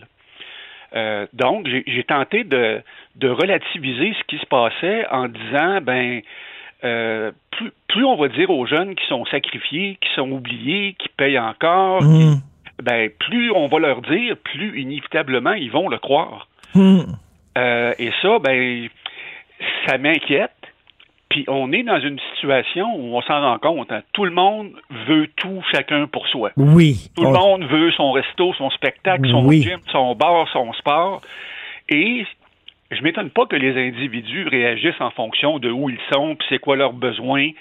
Mais le virus, lui, là, il s'en fout complètement. Euh, alors, par- partant de ça, euh, j'ai- j'ai regardé les gens qui se plaignent puis qui, qui réclament qu'on ouvre le sport organisé. Puis là, j'ai regardé les mesures mises en place hein, pour euh, qui sont des restrictions importantes au sport organisé. Mmh. Puis là, je me suis dit, ça doit être impossible pour les autorités de jongler avec trois balles. Mmh. Ce que chacun veut pour soi, la fragilité du système de santé, puis il faut qu'on fasse tout ce qu'on peut pour euh, enrayer la pandémie. Tout à fait. C'est pas simple. Alors, moi, comme gérant d'estrade, et les autres, ben là, tableau, euh, euh, il n'y a pas vraiment moyen de s'en tirer. Hein? Mais, mais vous faites, vous, vous avez parfaitement raison. C'est vraiment pas facile. Et c'est un peu fatigant de voir, oui, mais moi, mon tennis, oui, mais moi, ma piscine, oui, mais moi, mon salon de massage, oui, mais moi, mon, mon restaurant. Je comprends là, qu'il y a des drames là-dedans. là. Quelqu'un qui, ne, qui est propriétaire de resto, qui ne peut pas ouvrir son resto. C'est pas évident, mais en même temps, comme vous dites, il faut prendre conscience qu'on est en crise. Ben, oui, moi, puis euh, oui, puis là, tu sais, on pourrait euh, rire pendant quelques minutes sur la crise du popcorn. Là, moi, j'en ai rien à cirer, mais euh, ce qui me désole sur la question des jeunes et du sport, c'est que les adolescents ont un devoir unique, c'est celui de nous protéger tous et toutes. Parce que si eux risquent très peu d'être malades, ben, ils peuvent vraiment transporter le virus. Puis on a vu qu'est-ce que ça a fait hein, dans le temps des fêtes. Euh, Il y en a des adultes, puis des, puis, puis des grands-papas, puis des grands-mamans qui se sont trouvés contaminés. Puis c'est pas les autres euh, personnes âgées qui les ont contaminés, là. Hum, hum. Euh, Donc, vous, vous là, toute, toute votre carrière, c'était pour, euh, bon, euh, encourager les, les, les jeunes à faire du sport, parce que quand, quand on bouge, ça va mieux entre les deux oreilles. Mais vous êtes d'accord quand même de, de voir que le gouvernement a mis des limites à, à- à certains sports? Ben, C'est-à-dire que j'aurais pas su faire mieux. Hum. Euh, parce que c'est quoi, là? entre deux mots, on choisit le moindre? Euh, fait que c'est quoi tu fais, là? Parce que la vérité, c'est que dans les sports d'équipe notamment, ben, les faces se retrouvent proches l'une de l'autre inévitablement. C'est la nature des disciplines. Euh, un sport comme le judo, là, t'es es face à face, là. Donc, tu sais, toutes ces situations-là, puis je suis sûr que mes anciens collègues au ministère, puis que toutes les fédérations sportives ont préparé des protocoles incroyables pour essayer de faire en sorte que ça soit praticable. Puis j'imagine les allers-retours avec la santé publique, ça doit être un tourbillon sans fin. Euh, Et ce que vous dites, c'est au lieu de dire aux jeunes, c'est épouvantable, on te laisse pas jouer au baseball, on te laisse pas jouer au football, tout ça, au lieu de leur dire ça, puis là, ça va les miner, ça va les déprimer encore plus, au lieu de dire ça, ben, essayez de, hein, comme on dit en, en bon anglais, one life gives you lemon, you make lemonade. Quand la vie te donne des citrons, tu fais de, de l'aliment, en disant, ben, écoute, euh, utilise, là, les sports que, que- que tu peux, que tu peux pratiquer actuellement, puis fais-le. Ben, en fait, euh, j'ai vu bien des situations, bien des coachs, bien des clubs, bien des programmes sport-études, bien des programmes scolaires qui ont fait toutes sortes d'affaires d'entraînement sur vidéo. Moi, je dis, il n'est pas question d'arrêter de bouger. Là. Mm. Mettez, les, euh, mettez les jeunes au défi. Euh, Demandez-leur de trouver des solutions, ils vont vous surprendre. Euh, Faites-leur essayer des nouvelles activités de plein air. Euh, Faites-leur découvrir des nouvelles méthodes d'entraînement. Mettez-les en situation de développer des nouvelles habiletés motrices c'est pas parfait parce que tu es peut-être loin du sport que tu aimes, Mm. mais, mais au moins on reste en action. Et euh, je- je- mon message était de dire aussi aux adultes, encouragez-les dans cette responsabilité-là qu'ils ont de nous protéger. Euh, je pense qu'ils peuvent suivre les adultes qui sont des modèles. Puis je pense qu'il y a eu, tu sais, toutes les difficultés dans la vie amènent des, euh, des occasions, des opportunités Mhm. d'enseignement. Moi, je pense qu'il faut euh, faire que les adultes en situation d'autorité travaillent avec les jeunes pour qu'ils euh, aient un sens accru de leurs responsabilités, euh, qui euh, développent une plus grande autonomie, puis qu'ils apprennent à surmonter des difficultés. Puis la pandémie, c'est un, un contexte parfait Oui, pour, mais- pour, pour ces trois Mais je, je, compétences. je vous suis, je vous suis parfaitement au lieu de tout le temps chialer, de, de, puis de, de dire, de, ben, vois ça comme une opportunité. Puis, euh, veut dire, les jeunes, tu sais, c'est Nietzsche, le philosophe allemand, qui disait ce qui ne nous tue pas nous rend plus forts. Ah Ben, oui, c'est peut-être, peut-être que c'est une période difficile pour les jeunes, mais ils vont, ils vont se faire une couenne. Ils vont passer Ouais, à puis- travers. C'est une jolie chanson de Kelly Clarkson par ailleurs. Mais euh, les, les, euh, les trois compétences dont je parlais, Monsieur Martineau, là, de, de, de, de- du sens des responsabilités, de, l'autonomie, de surmonter les difficultés, moi je crois que c'est comme ça qu'on forme des bons citoyens. Oui. Fait dans une situation dramatique, triste, où les jeunes ne peuvent pas faire de sport, moi, mon sens de coach puis d'éducateur, j'aurais euh, orienté mes interventions autour des trois compétences dont je vous parlais. Mais c'est ça, mais se concentrer sur ce qu'on peut faire plutôt que de perdre son temps à, à- à- à- à dire on aurait pu faire tel et tel sport. Mais écoutez, c'est votre premier texte que vous avez écrit. Moi, je vous encourage à en écrire d'autres, M. Maillé. Là, là je sais pas, là. Dire, Euh, chose certaine, c'est que ben, le titre a été un peu modifié, puis ça change pas grand-chose au prix des patates, parce que moi, euh, le titre que j'avais proposé, c'est Pandémie et sport organisé, matière à réflexion. Moi, je suis un citoyen, je travaille pas pour une organisation, je ne travaille plus au ministère, je représente personne, puis je voulais participer au débat, Ben, en quelque sorte. Mais Euh, c'était très, très intéressant de vous parler. J'invite les gens à lire, là, aller euh, de- sur le site Internet du journal, lire votre, euh, euh, votre texte avec un nouveau titre, Pandémie. Les adultes doivent servir de modèle aux jeunes. Continuez d'écrire, M. Albert Marié. Merci beaucoup. Bon Ben, week-end. ce que je peux vous dire, c'est que ce que je souhaite, c'est que mon propos soit désuet le plus rapidement possible pour que les jeunes aient l'occasion de reprendre leur pratique sportive. Tout à fait. On se quitte là-dessus. Merci. Bonjour. Au plaisir. Martineau, il n'y a pas le temps pour la controverse. Il a jamais coulé l'eau sous les ponts. C'est lui qui la verse. Vous écoutez. Cube, Cube Radio.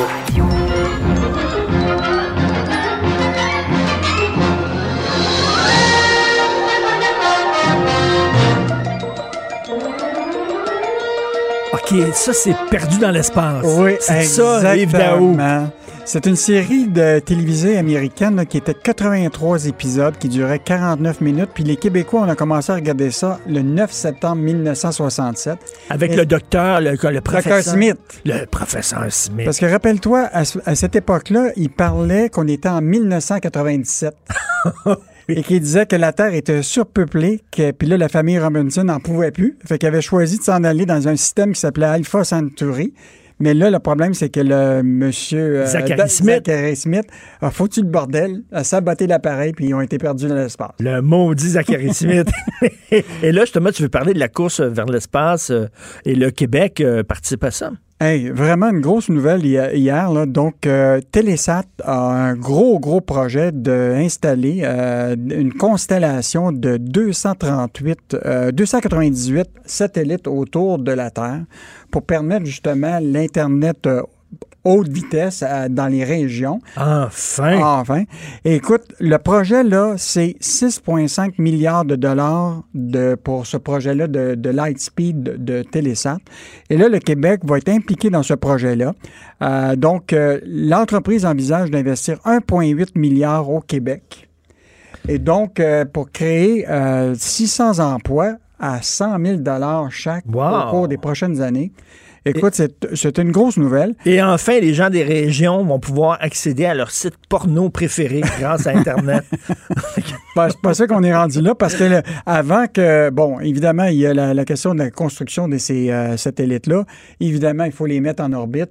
Donc, on parle pas d'un projet là, qui va partir demain matin, mais c'est le début de, je dirais, de développement de l'aérospatial au Québec. Tu sais, notre secteur aéronautique euh, souffre beaucoup. ben oui. C'est peut-être une occasion pour donner un second souffle à des travailleurs en technologie dans une branche qui est quand même très en demande parce que là, tu as vu, tu as Elon Musk qui va installer presque 40 000 satellites, lui, à travers le 40 monde. 000? Oui, avec son projet de SpaceX.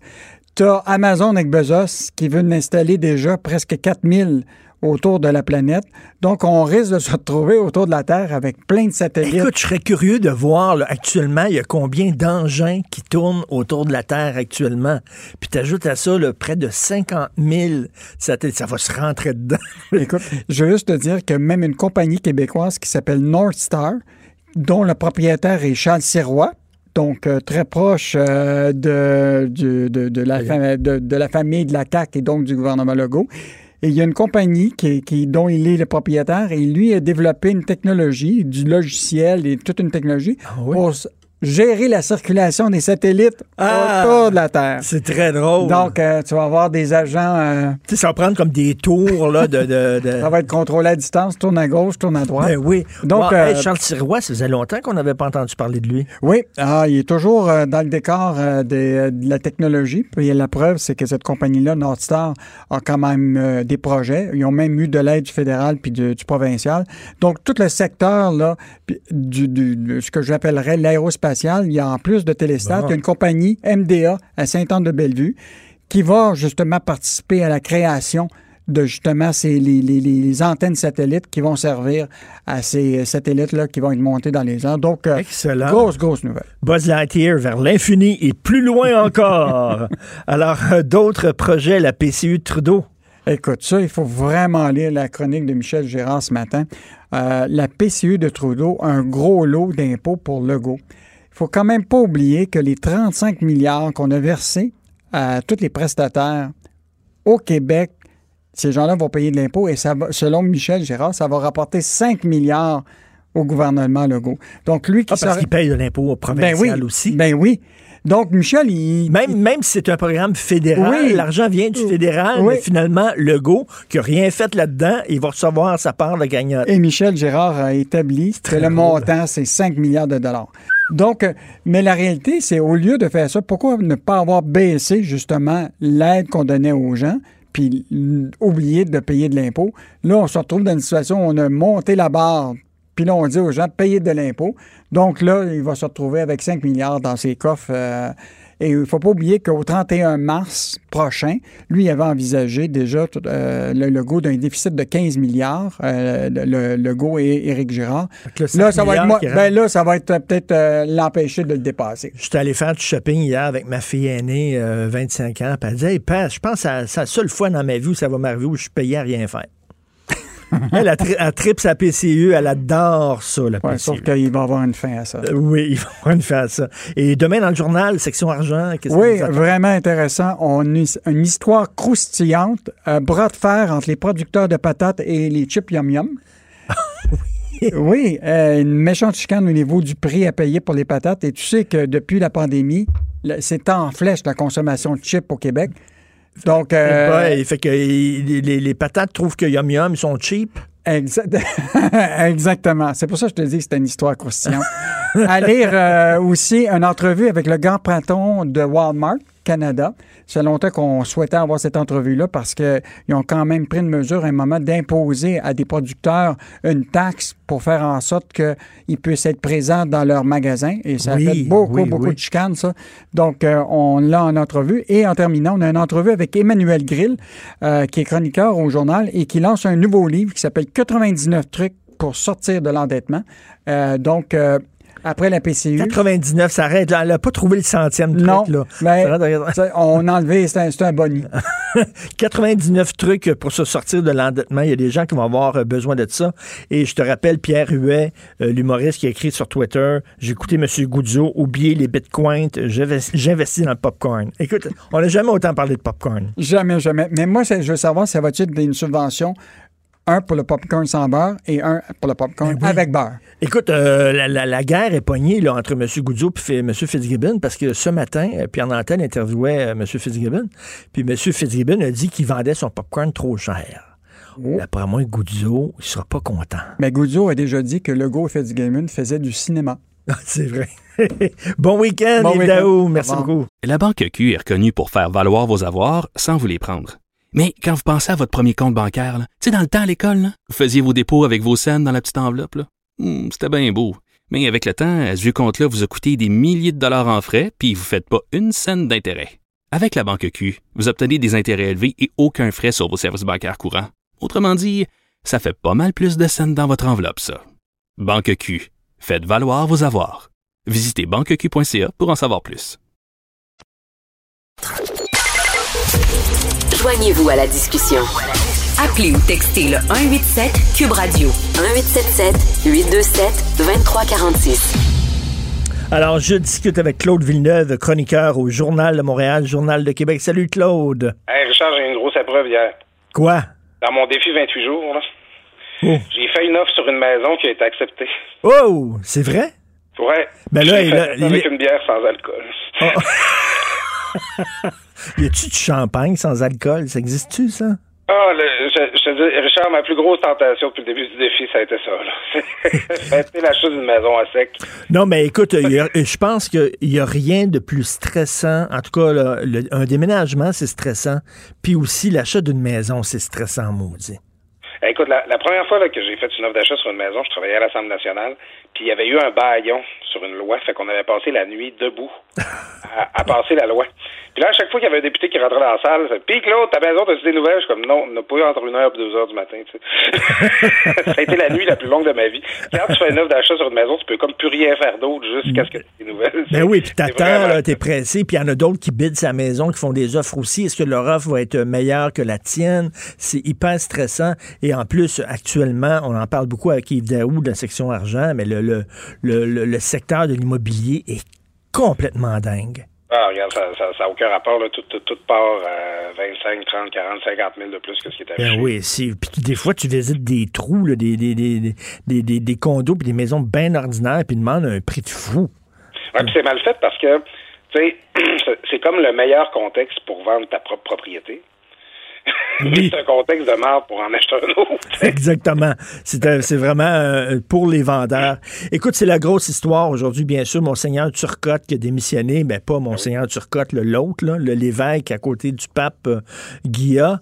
Euh, euh, toi, tu étais dubitatif quand on disait qu'il était victime des woke, que tu n'étais pas sûr de ça, toi. Ouais, ben c'est ça, on en a parlé cette semaine, Richard, euh, juste pour informer nos auditeurs, on a, on a un jeune collègue qui a fait un, un texte qui dit Ah, les, les woke, les identitaires de droite, je me reconnais dans aucune gang, j'aimerais ça avoir un discours entre les deux. Puis j'étais comme Ah, je me reconnais là-dedans. Je me sens petit peu de- des fois tout le temps tiré entre les deux. J'ai de la misère avec les deux discours. Puis c'est ça hier quand euh, David Turcotte a annoncé sur les réseaux sociaux qu'il démissionnait de son poste, tout le monde en parle. Là, je voyais la réaction, euh, tu sais, ben toi t'en as parlé, il y a eu euh, Mathieu Bocoté, aussi Paul Saint-Pierre Plamondon a réagi. là, bon, encore les woke qui ont réussi à faire rouler la tête de quelqu'un. Danny Turcotte, euh, qu'on l'aime ou qu'on l'aime pas, il avait sa place dans cette émission-là. Puis là, bon, euh, il s'est il s'est fait tasser parce qu'il a fait un impair. Là, j'étais comme, ah, comment les gars, là, tu sais. Danny Turcotte, là, ça fait quelques mois, sinon quelques années, là, que tous ces jokes tombent à plat, puis qu'on euh, c'est quoi sa place là, tu sais? Puis bon, moi, je pense qu'ils ont plus pris prétexte de ça pour le tasser. Tout à fait. Euh, Hugo Dumas avait écrit un texte assez, euh, assez critique là, cette semaine dans la presse sur euh, Danny Turcotte en disant qu'il n'y a, plus sa place dans la nouvelle formule en direct. Là. Ouais, puis c'est ça. Moi, j'a- j'avais un peu l'impression que c'était le texte qui avait euh, qui avait été fatal. Là. Oui. Tu la presse et Radio-Canada, ça marche pas mal ensemble. Quand tu vois que la presse va dans une direction, tu peux t'attendre que Radio-Canada s'en va de ce bord-là aussi. Fait que c'est un peu ça que je me disais. Mais là, ça, Richard, c'était avant que je vois la réaction des woke. Oh, puis oh, ça, je je l'ai pas vu, la réaction des woke. Par moi. Ben, Parce que là, c'est le, par- le party, là. Ils sont contents. Ils sont là, puis ils disent on a eu la tête de Danny Turcotte. Euh, puis, euh, oui, c'est ça, un autre homme blanc pas conscient de ses privilèges. Ben, voyons. Ah, je vais pouvoir recommencer à écouter l'émission. Puis, euh, c'est- c'était la joke de trop, il n'y a pas de doute. Euh, je vais pas venir brailler sur son sort. Ah, puis en plus, il vient blâmer les réseaux sociaux là, à cause du fait qu'il est plus là. Puis là, je suis comme, ah, ah, parce que vous êtes comme en train de donner, raison à tout le monde qui dit que vous avez eu sa tête, tu sais. Non, mais là, quand tu dis là, que Danny Turcotte n'est pas assez à gauche pour eux autres, là, tu dis tabouin, ça leur prend quoi exactement? Mais c'est parce que c'est c'est ça qui est fou, c'est que tu vois que pour une certaine droite identitaire ou pour euh, du monde, ben, tu sais, même comme toi puis moi, tu sais, euh, euh, tout le monde en parle, c'est comme le rassemblement un petit peu là, de, la, de la gauche culturelle montréalaise. Puis euh, bon, c'est un peu là que les, les idées dites, bon, le, le discours des intersectionnalités ou celui de la gauche woke, disons, à sa place, puis tout ça. Puis nous autres, on, on voit, on voit ça un petit peu comme la, la- la- leur grand messe, le moment où ils célèbrent ces idées-là. Ben Christy, même pour la gauche woke, tout le monde en parle, la, leur crédibilité n'est pas là. Ils n'ont pas leur lettre de créance de la gauche woke. Ça reste aussi une gang d'hommes blancs qu'il faudrait abattre. Puis éventuellement, je veux dire, ça, tout le monde en parle, c'est correct si c'était animé un dimanche sur deux là, par euh, une femme noire racisée. Là, ah oui, mais c'est sûr que s'il remplace Danny Turcotte, c'est certain que ça va être une femme, une femme racisée, c'est sûr et certain. Ça sera pas un homme blanc. Mais, mais écoute, moi, euh, bon, je me souviens que je regardais la version française avec euh, Laurent Ruquier, de Tout le monde en parle. Il me semble que c'était moins, c'était moins tribunal d'inquisition que notre version euh, canadienne. Mais tu sais, c'est très iconoclaste. Hein? quand le show a été créé par euh, Thierry Ardisson, il y a, oui, avec, Ardisson, avec euh, Baffy qui était le fou du roi. D'abord, Baffy, là, c'était très, très incisif. Là, ses, commentaires, ça passait là, de travers bien souvent. C'est un, peu, un peu ça le rôle du fou du roi, justement. Là, de, en quelque part, nommer le malaise qui existe et que personne dit. sais. Puis là, ben, après sept ans, la gang Ardisson finit par dire bon, ben, on a fait le tour. Là, on a vu. Puis là, il y a eu, ça a fait des petits. Là. Puis là, c'est ça, ils formé avec Laurent Ruquier. Puis là, on n'est pas couché. Ils ont fait oui, c'est ça. Ici, on a le même show figé dans le béton. Ça fait 17 ans. Ils ont été forcés de se réinventer un peu à cause de la pandémie puis qu'ils peuvent faire le show en direct. Mais c'est parce que moi, à la fin, c'est là que moi, je reviens avec mon petit point de vue euh, euh, pas woke, pas identitaire. C'est-à-dire, on peut-tu juste avoir un autre show? justement, une émission comme les, les, les, grands plateaux français ont évolué, où tu vas avoir un animateur, puis avec un, un co-animateur qui a un point de vue, co-animateur chroniqueur qui a un point de vue plus à droite, puis un qui a un point de vue plus à gauche. Puis là, tu as un vrai clash des idées. Ben là, oui. accessoirement un spectacle, parce que ça reste ça l'idée de la télévision. Pas une espèce de show où tout le monde est d'accord tout le temps, tu sais. Ben oui, là, c'est, c'est, on n'appelle pas ça la grand-messe pour rien, là, tu sais, c'est vraiment un côté grand-messe où de, une fois de temps en temps, on invite quelqu'un qui pense pas comme les autres, puis là, tout le monde y tombe dessus, là. Ah, ben c'est ça, tu sais, on, on, se rappelle des exemples. Il y avait Guy Fournier dans le temps, là, que ça avait été célèbre, là, Ben oui. euh, l'émission de Radio-Canada, il y avait le Doc Mayou, puis là, bon, une fois de temps en temps, quand Jeff Fillion a un nouveau produit à vendre, il accepte d'y aller, puis il va accepter de faire sa fête là-bas. Tu sais, c'est comme une fois de temps en temps, il y a une tête de turc qui passe, qui se défend bien ou mal, euh, mais, tu sais, ça reste un show qui est largement consensuel, alors que la formule créée par Thierry Ardisson, c'était de créer une espèce de clash, créer une espèce d'affrontement. On a ce, Guy Lepage, on est souvent défendu en disant au Québec, on n'a pas la même culture qu'en France, on n'aime pas les débats, on n'aime pas l'affrontement. Ben, je sais pas. Moi, je pense que on, les émissions de débat, en fait, au Québec, il n'y en a plus vraiment. Non, il y en a, y, en a pas beaucoup, mais euh, tu sais, c'est vrai que c'était. Moi, je trouve que ça brassait plus au début, tout le monde en parle, puis après ça, c'est devenu très consensuel, euh, que ça, ça brassait moins d'idées. Mais, mais écoute, euh, on, on, vit dans une époque très, très consensuelle, et moi, je pense à l'émission Les Francs-Tireurs que, bon, j'ai mis sur pied avec, euh, avec Benoît Dutrisac. Je pense que ce serait plus possible une émission comme ça aujourd'hui, là. Tu sais, puis Danny Turcotte, il dit, là, je t'ai rendu, j'avais peur là, de, de faire un gang, puis de me faire ramasser le lendemain, je sentais la pression, puis tout ça. Là. On, est, on est sous surveillance. Et si tu me permets de dire quelque chose à propos des francs-tireurs, Richard, oui. parce que, que ça fait longtemps que je veux dire, puis parce que ça, ça va nommer le problème dont on parle. C'est que les francs-tireurs, c'était vraiment une émission où il y avait du débat, où il y avait tous les points de vue qui se faisaient entendre. Puis moi, quand, quand euh, ils vous ont enlevé les, trois, les francs-tireurs à Télé-Québec, j'ai vu plein de gens là, un peu hypocritement dire Ah, j'aime pas nécessairement ce que Richard Martineau fait dans le Journal de Montréal ou à TVA, mais je l'aimais aux francs-tireurs. C'est euh, la même affaire. C'est parce que, tu, oui, puis ça, à la limite, si tu me permets, ça, parce qu'il y avait un affrontement, ça brassait bien plus aux, aux francs-tireurs que, ben oui. que dans d'autres tribunes où t'es la seule personne qui parle. Là, de facto, je veux dire, une chronique, c'est pas un dialogue. Ben oui. fait que, moi, je trouve que, si thème du Richard Martineau franc-tireur, tu devrais vouloir avoir ça à d'autres postes. Tu, devrais continuer de vouloir voir ce genre de, d'affrontement des idées-là. De, Mais c'est pas possible. Écoute, ils ont, peur, ils ont peur de leur ombre. Les diffuseurs, là, ils, ont, ils veulent dans, dans, le consensuel, là, ils ont peur de leur ombre. C'est, ben, c'est ça qui est plate aussi aujourd'hui, c'est que tu sais, qu'il y a une gang de, une gang de crinqués comme les woke ou, euh, bon, qui, qui font des demandes, c'est correct, mais les institutions doivent se tenir debout. Ben, ça, c'est ça. Tu sais, à la fin, moi, ça me dérange pas que le discours woke existe, mais il faut être capable de dire non. Faut être capable Ben oui. de dire, ouais, OK, bon, OK, t'as fait savoir ta préoccupation. Le tu t'es, t'es blessé, t'as mal de ça, OK, c'est correct, on va l'entendre, mais ça te donne pas raison automatiquement, tu sais. Puis, euh, puis c'est parce que ça aussi, puis je me permets une autre petite euh, digression, c'est que le, quand il y a quelqu'un qui se fait canceller, quand il y a un show qui se fait annuler comme Slav, euh, les, les gens de la gauche woke vont dire c'est pas de la censure parce que la censure ça vient des institutions. Ben je m'excuse, mais quand les diffuseurs se tiennent pas debout, c'est des institutions. Quand les, les organisateurs de festivals ne se tiennent pas debout, c'est des institutions. À la fin, euh, tu sais, il faut que il faut accepter qu'il y a des propos dérangeants euh, ou choquants qui vont être prononcés, mais il faut que le diffuseur protège la personne qui a prononcé ces propos. Mais tu vois, je suis optimiste là, parce que des gens de gauche comme toi, là, tu te revendiques fièrement de gauche. Euh, Aujourd'hui, je lis euh, José Blanchette dans Le Devoir qui est écœuré. Euh, François Cardinal aussi qui en aura le bonbon, puis c'est un gars de gauche. Là. Il y a une gauche qui, est censée, il y a une gauche qui est, qui, est, qui est nécessaire, qui commence à dire, ben là, on est tanné de vous autres. Ben écoute, moi, je, la, la, la, la montée de l'intersection du discours intersectionnel, je vois beaucoup. Il y a, tu sais, il y, a beaucoup de monde qui n'était pas entendu avant, qui n'avait pas accès aux tribunes. Euh, tu sais, dans le temps, genre, moi, j'adore euh, réécouter des vieux bye bye. on faisait des jokes sur les homosexuels dans le temps. Oui. Maintenant, quand tu fais une joke comme ça, ben il y a des homosexuels ou des, des, militants pour les droits des LGBTQ qui vont venir monter au créneau, qui vont dire Hey, ça n'a pas de bon sens de dire ça. C'est très correct. je suis content qu'on puisse les entendre ben dire oui. ça. Maintenant, euh, quand ça va arriver, là, est-ce qu'on va frapper euh, l'interdiction de publication n'importe qui qui, qui s'est rendu coupable d'avoir blessé? Tu sais, à la fin, la bonne réponse à une œuvre ou un commentaire qui est déplacé, c'est la critique, c'est pas la censure. Tout à fait, exactement. On répond à une idée par une autre idée, pas en tentant de faire taire euh, la personne qui parle. Merci sur ces bons mots, Claude Villeneuve. Bon week-end. Avec ta bière euh, sans alcool.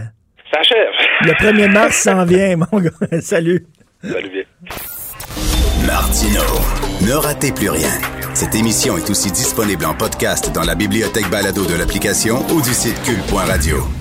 Alors, Guy Fournier, bien sûr, est chroniqueur au Journal de Montréal, Journal de Québec. Hier, il a écrit une chronique que j'ai adorée sur la mort des cinémas. Pas la mort du cinéma, c'est pas la même chose. La mort des cinémas en salle. Et moi, je suis tout à fait d'accord avec lui. Il est avec nous. Bonjour, Guy Fournier. Bonjour, euh, Richard. Bonjour. La mort des cinémas, c'est-à-dire qu'il va continuer à avoir des cinémas, mais ça va être des films à grand déploiement puis à effets spéciaux. C'est-à-dire que moi, je vois deux issues, Richard, pour le cinéma. Euh, bon, t'as des, des, les blockbusters, là, les, films avec des effets spéciaux et tout. Et je pense qu'il va rester ce que j'appelle, puis ce qu'on appelle encore des, des salles d'art et d'essai. Tu sais, je pense à la Cinémathèque, le cinéma du parc, euh, le Beau-Bien. Des, des salles où on va avoir le goût euh, de voir des films particuliers, des films qu'on n'aurait pas la chance de voir à, à, la télévision parce qu'ils ne seront pas distribués par aucun serveur. Alors pour moi, c'est les deux formes de cinéma qui vont rester en salle. Euh, je vois pas de, je vois pas d'autres issues parce que tu si je regarde, tu sais je faisais, j'essayais seulement de penser aux films récents que j'ai vus. Là. Tu je pense à 14 jours, 12 nuits, à La femme de mon frère, à Menteur, à Jeune Juliette, euh, même à De Gaulle. J'avoue honnêtement que si j'avais payé, puis si j'avais payé un parking pour aller voir ces films-là au cinéma, je serais sorti pas de mauvaise humeur, mais un mmh. peu déçu, parce que je trouve que la plupart des films qu'on fait, ils sont, ils sont, tu, tu en profites et tu en jouis totalement, à, à la condition évidemment que tu as un écran. Euh, moi, je regarde pas ces films-là sur un téléphone, là, ni sur une tablette, mais c'est intéressant. À, à, partir du moment où tu as un écran de dimension raisonnable, je sais pas, 60, 65 pouces, ce que la plupart des gens ont maintenant, tu as bien plus de plaisir à voir ça que d'aller voir ça au cinéma. Ben complètement, totalement. Parce qu'avant, bon, ça coûtait très cher avoir un gros écran. Il y avait quelque chose d'élitiste là-dessus. Maintenant, on le sait, ça coûte beaucoup moins cher.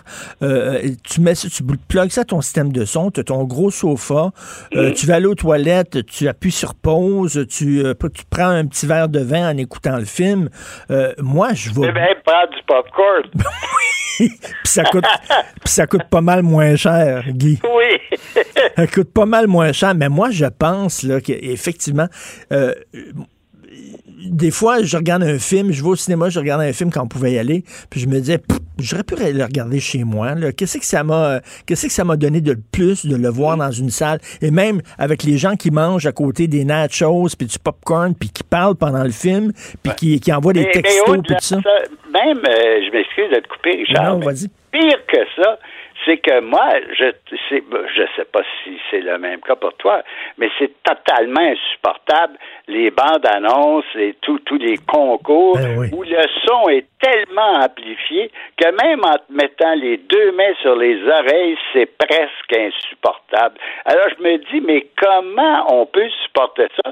Je me suis plaint à l'occasion euh, aux propriétaires de salles. Puis ils m'ont dit non, non, c'est comme ça parce que de toute façon, les gens entrent dans le cinéma, ils font du bruit, etc. Donc on te casse. Écoute, les gens se plaignent de la télévision de, de la publicité à, à, la télévision, mais la publicité avant les films dans une salle de, de cinéma, c'était le son est à une intensité qui est absolument insupportable. Tout à fait vrai. Tout à fait. Et la question, la question euh, quiz. Guy, c'est selon vous, euh, est-ce qu'un jour, moi je rêve du jour où un film va sortir euh, partout la même date sur toutes les plateformes. On va pouvoir le regarder à la télévision chez moi, aller au cinéma, euh, sur mon sur mon cellulaire si je veux, quoi que je fais jamais ça. Mais est-ce que vous pensez qu'on est en train de réfléchir à ça à Hollywood? Ah ben on est plus qu'en train de réfléchir à ça parce que, euh, écoute, le, pays peut-être aussi le plus strict, le, le, le, temps qu'il faut respecter entre la salle et la, les autres plateformes, c'est la France, qui a déjà réduit ce temps-là de moitié et qui va continuer de le, réduire. Quant à ce qui se passe ici, je pense que c'est, on est rendu à six semaines ou dans ces eaux-là. Ah oui. Pour moi, c'est juste une question de temps, là, parce que c'était, moi, la seule chose qui me frustre actuellement, c'est que quand je vois un film qui sort et que ça va me prendre un mois, deux mois ou deux mois et demi avant que je puisse l'avoir sur mon serveur, à moins évidemment que ce soit un film qui soit euh, sur Apple TV ou sur Netflix, là on parle d'autre chose, mais un film de, de film normal, un film qui normalement sortirait dans une salle, c'est très frustrant de ne pas de ne pas pouvoir le voir euh, en même temps que les gens. Les gens qui choisiront d'aller le voir au cinéma, c'est leur choix euh, s'ils ont le goût de le faire. Mais moi, je vais être capable de voir mon film également, puis je, je, je vais le payer. Au, ça me fournit de le payer le même prix que je le paierais au cinéma. De toute façon, je vais économiser sur le popcorn, puis je vais Ben économiser sur le parking. Puis, Alors, euh, oui, puis chez les gens qui ont des enfants, ils vont économiser sa gardienne aussi, là. oui, absolument.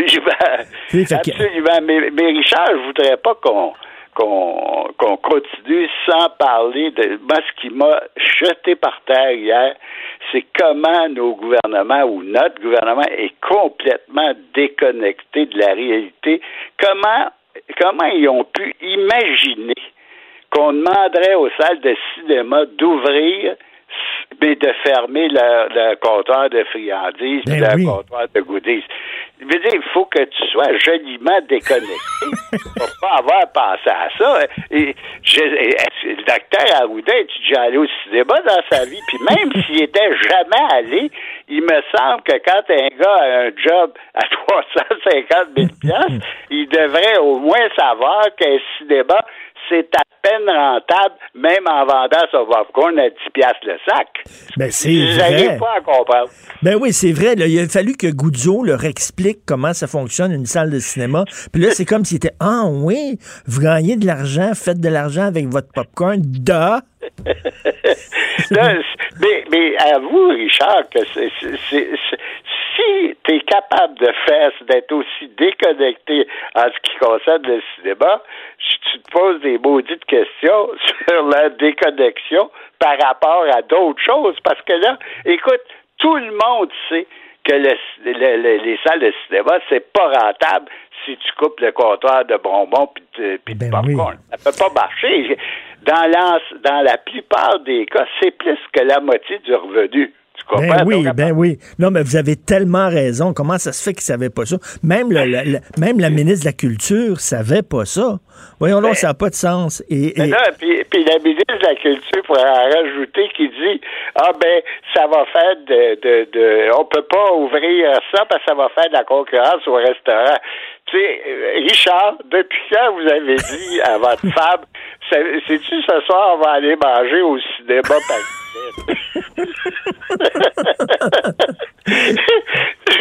Tu sais, euh, pour moi, là, ça, c'est le comble depuis le début de la pandémie.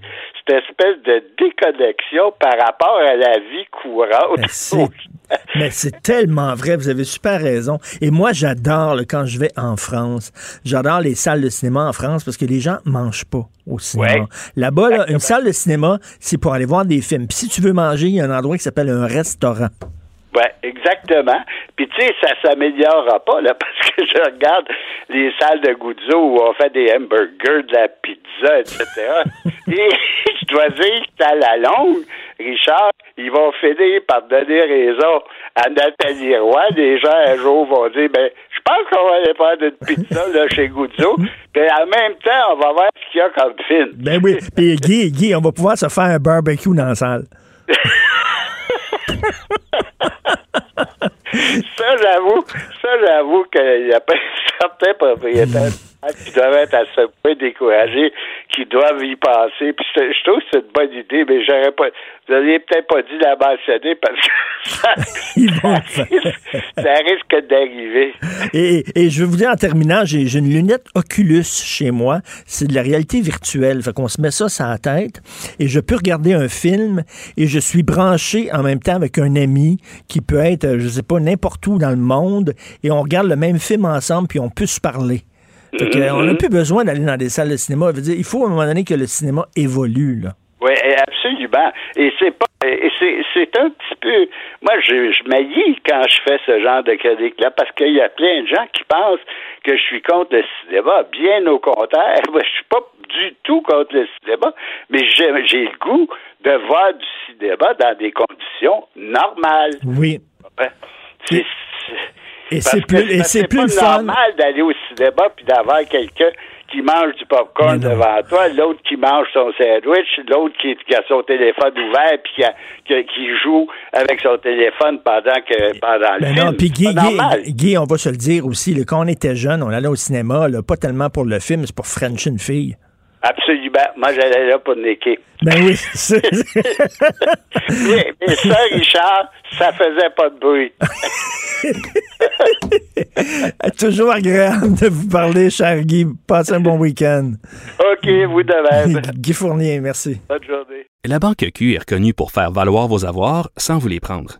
Mais quand vous pensez à votre premier compte bancaire, tu sais, dans le temps à l'école, là, vous faisiez vos dépôts avec vos scènes dans la petite enveloppe. Hmm, C'était bien beau. Mais avec le temps, ce vieux compte-là vous a coûté des milliers de dollars en frais, puis vous ne faites pas une scène d'intérêt. Avec la Banque Q, vous obtenez des intérêts élevés et aucun frais sur vos services bancaires courants. Autrement dit, ça fait pas mal plus de scènes dans votre enveloppe, ça. Banque Q. Faites valoir vos avoirs. Visitez banqueq.ca pour en savoir plus. Ben oui, on le sait. Martineau, ça n'a pas de bon sens comme il est bon. Vous écoutez Martineau. Cube Radio. J'aime mes vendredis parce que je discute avec Christian Rioux, l'excellent correspondant à Paris pour le quotidien Le Devoir et collaborateur ici à Cube Radio. Bonjour, Christian.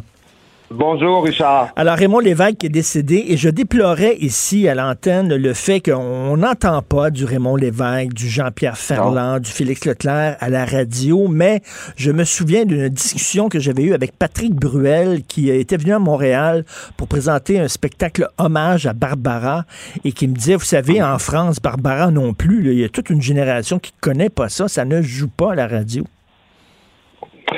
Oui, oui, en effet, je pense que je pense qu'on il y, y a toute une génération de nos euh, de nos grands chanteurs, aussi bien français que, que québécois, hein, parce que vous savez, dans toutes les années 60, 70, euh, Raymond Lévesque a fait carrière en France, euh, les Français venaient chanter chez nous, euh, euh, Vigneault était connu ici, Leclerc l'a été, euh, vous savez, les, les- le- le- dans, dans, dans les chansons traditionnelles françaises, il y a beaucoup de Français qui connaissent plein de chansons québécoises, hein, qui connaissent des chansons de Félix Leclerc et tout ça, mais c'est vrai que Aujourd'hui, tout ça ne joue plus à la radio.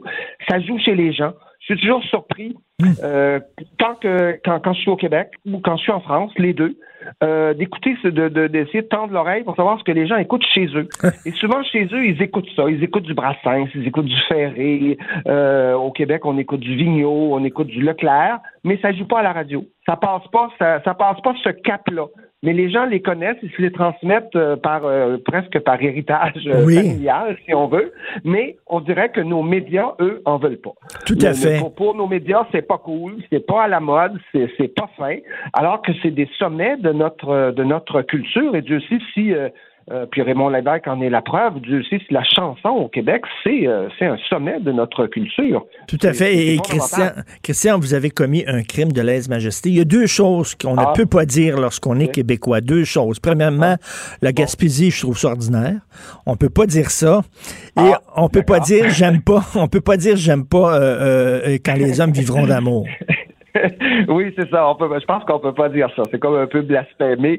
Bon, écoutez, j'ai, quand les hommes vivons d'amour ont jamais été ma chanson préférée de, de Raymond Lévesque. Je trouve que c'est trop débordant de, de, de, de, de, de gentillesse, d'amour chrétien. Je, je, la trouve un peu étouffante, surtout quand, comme on la chante, je dirais. Je, je, me suis, j'ai entendu des interprétations faites par Raymond Lévesque au tout début où il chante ça comme une petite chanson de piano bar.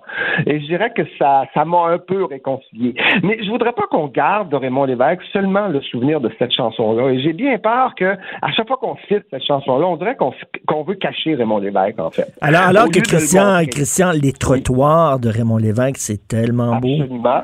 Les trottoirs, oui, chanté par, par Eddie Constantine euh, en, France. Hein.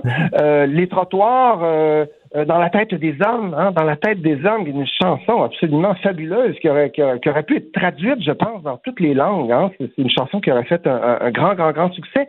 Mais Raymond Lévesque, c'est aussi, euh, c'est aussi un chansonnier, ce qu'on appelle, euh, ce qu'on appelait à l'époque euh, un, chansonnier, puis un chansonnier dans le sens français du terme. Hein. C'est pas pour rien, je pense, que nos, nos auteurs-compositeurs au début des années 60 se sont spontanément appelés des chansonniers parce qu'ils se retrouvaient dans des, dans des cabarets où on faisait des revues on faisait des monologues, on faisait un petit peu de tout. Donc, on les a appelés des, chansonniers. Mais dans le sens parisien du terme, le chansonnier, mhm. justement, c'est un humoriste qui fait de la chansonnette, il chansonne. Hein?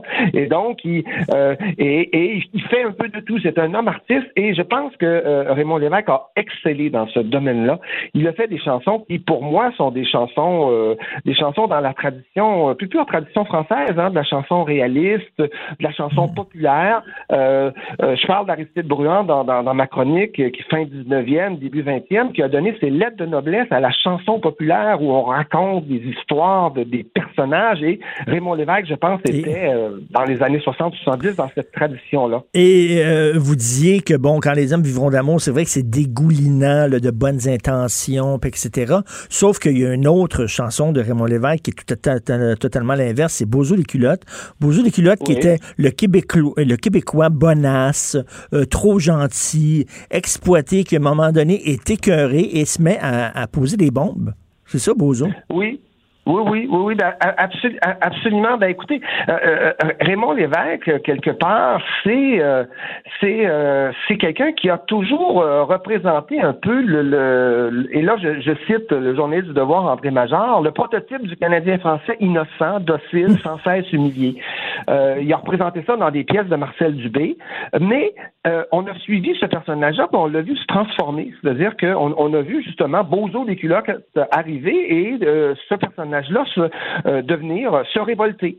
Euh, euh, comme comme le Québec euh, à, cette époque-là. Et je pense que je pense que c'est un peu pour ça aussi que les Québécois se sont tellement identifiés à Raymond Lévesque. Il leur ressemblait énormément dans sa candeur quelque part, mais en même temps, à un moment donné, il se réveille puis il dit faut se grouiller, il faut faire quelque chose. Et euh, Beaujeu les culottes représente ça, mais plein de chansons de Raymond Lévesque. Hein, D'ailleurs, des chansons, je, je, je, le souligne, qui, qui aujourd'hui on, on passerait plus ça au Canada. Là. Vraiment, ça passerait pas. Je, suis convaincu, hein, Raymond Lévesque je je sais pas si vous avez réécouté euh, euh, son éloge de Reggie Chartrand. Vous savez, cette espèce de boxeur euh, indépendantiste à la fin des années 60 qui avait fondé son parti, son parti puis qui était proche des syndicats à l'époque et, aussi du mouvement indépendantiste. Hein.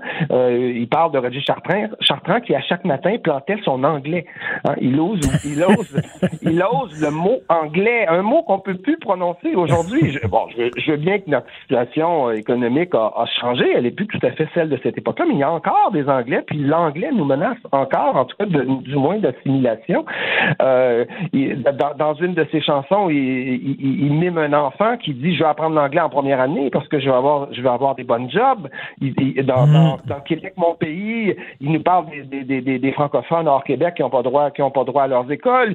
Il nous parle des femmes du lac Saint-Jean qui sont plus sympathiques, puis plus plus plus euh, plus accommodantes que les femmes euh, du, du Canada anglais. Il fait le tour de toutes les province du Canada anglais.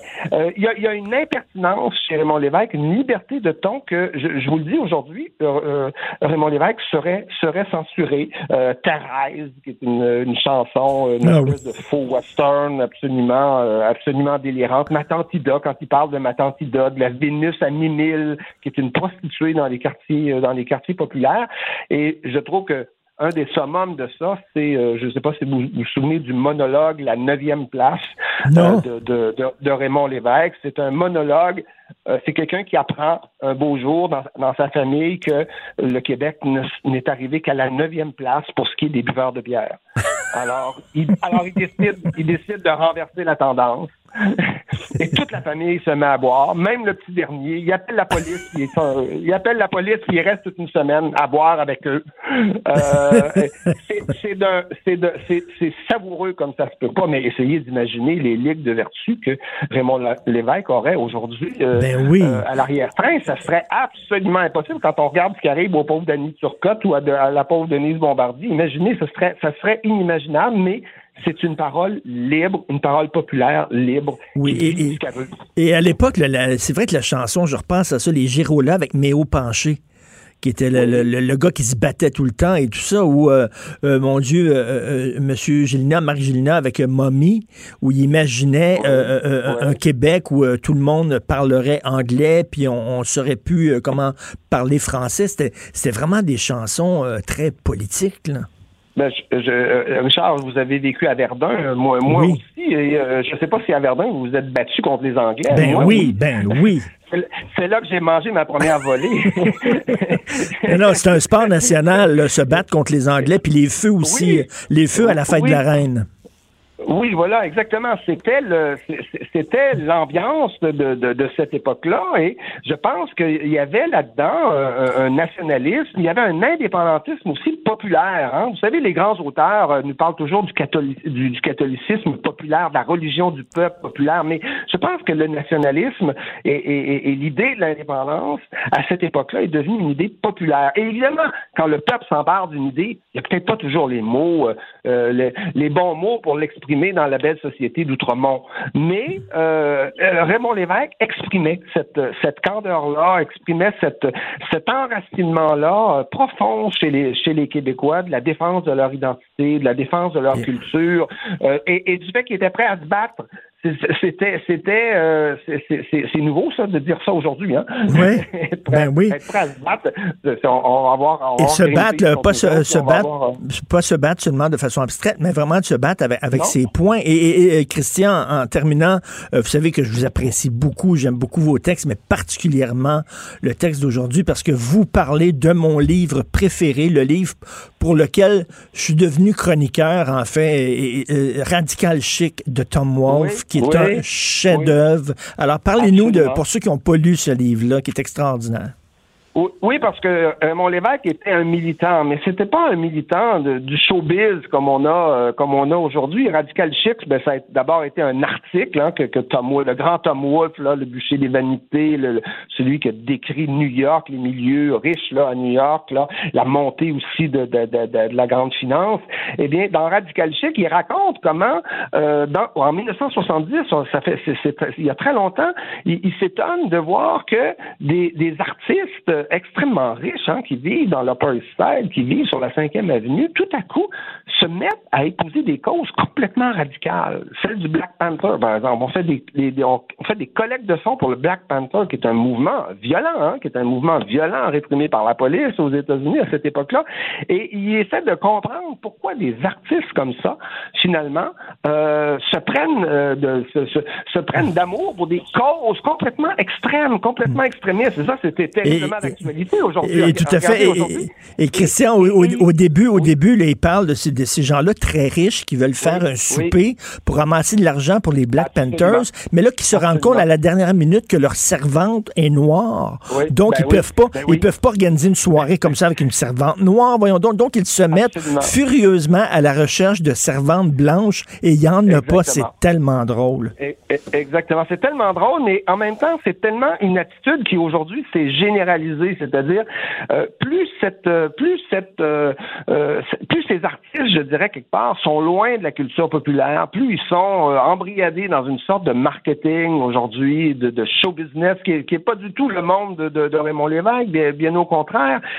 Plus ils sont là-dedans, plus on dirait qu'ils veulent se sentir comme comme euh, comme le, le- comme les gens qui guident le peuple, qui, qui ont quelque chose euh, qui ont quelque chose à leur apprendre, qui sont ils sont là à leur faire la morale en, en permanence. Et ça, je vous dirais qu'à notre époque aujourd'hui, ça s'est tellement ça s'est tellement généralisé. On est tellement on est quasiment heureux quand un artiste se contente de nous chanter des belles chansons ou de bien de bien jouer dans, dans, dans une pièce de théâtre puis qui qui, qui, qui lâche la morale deux minutes puis qui nous laisse qui nous laisse euh, comprendre nous ce qu'on veut comprendre de ce de, de ce qu'il a fait. Tout à fait. Et dans, dans Radical il y a toute cette idée aussi des, des gens qui ont, qui ont un certain âge, qui ont les cheveux gris, qui veulent soudainement être jeunes, faire jeune, épouser la cause des jeunes. Oui, et c'est- tout le, le génie de Tom Wolfe d'avoir vu ça dès 1970.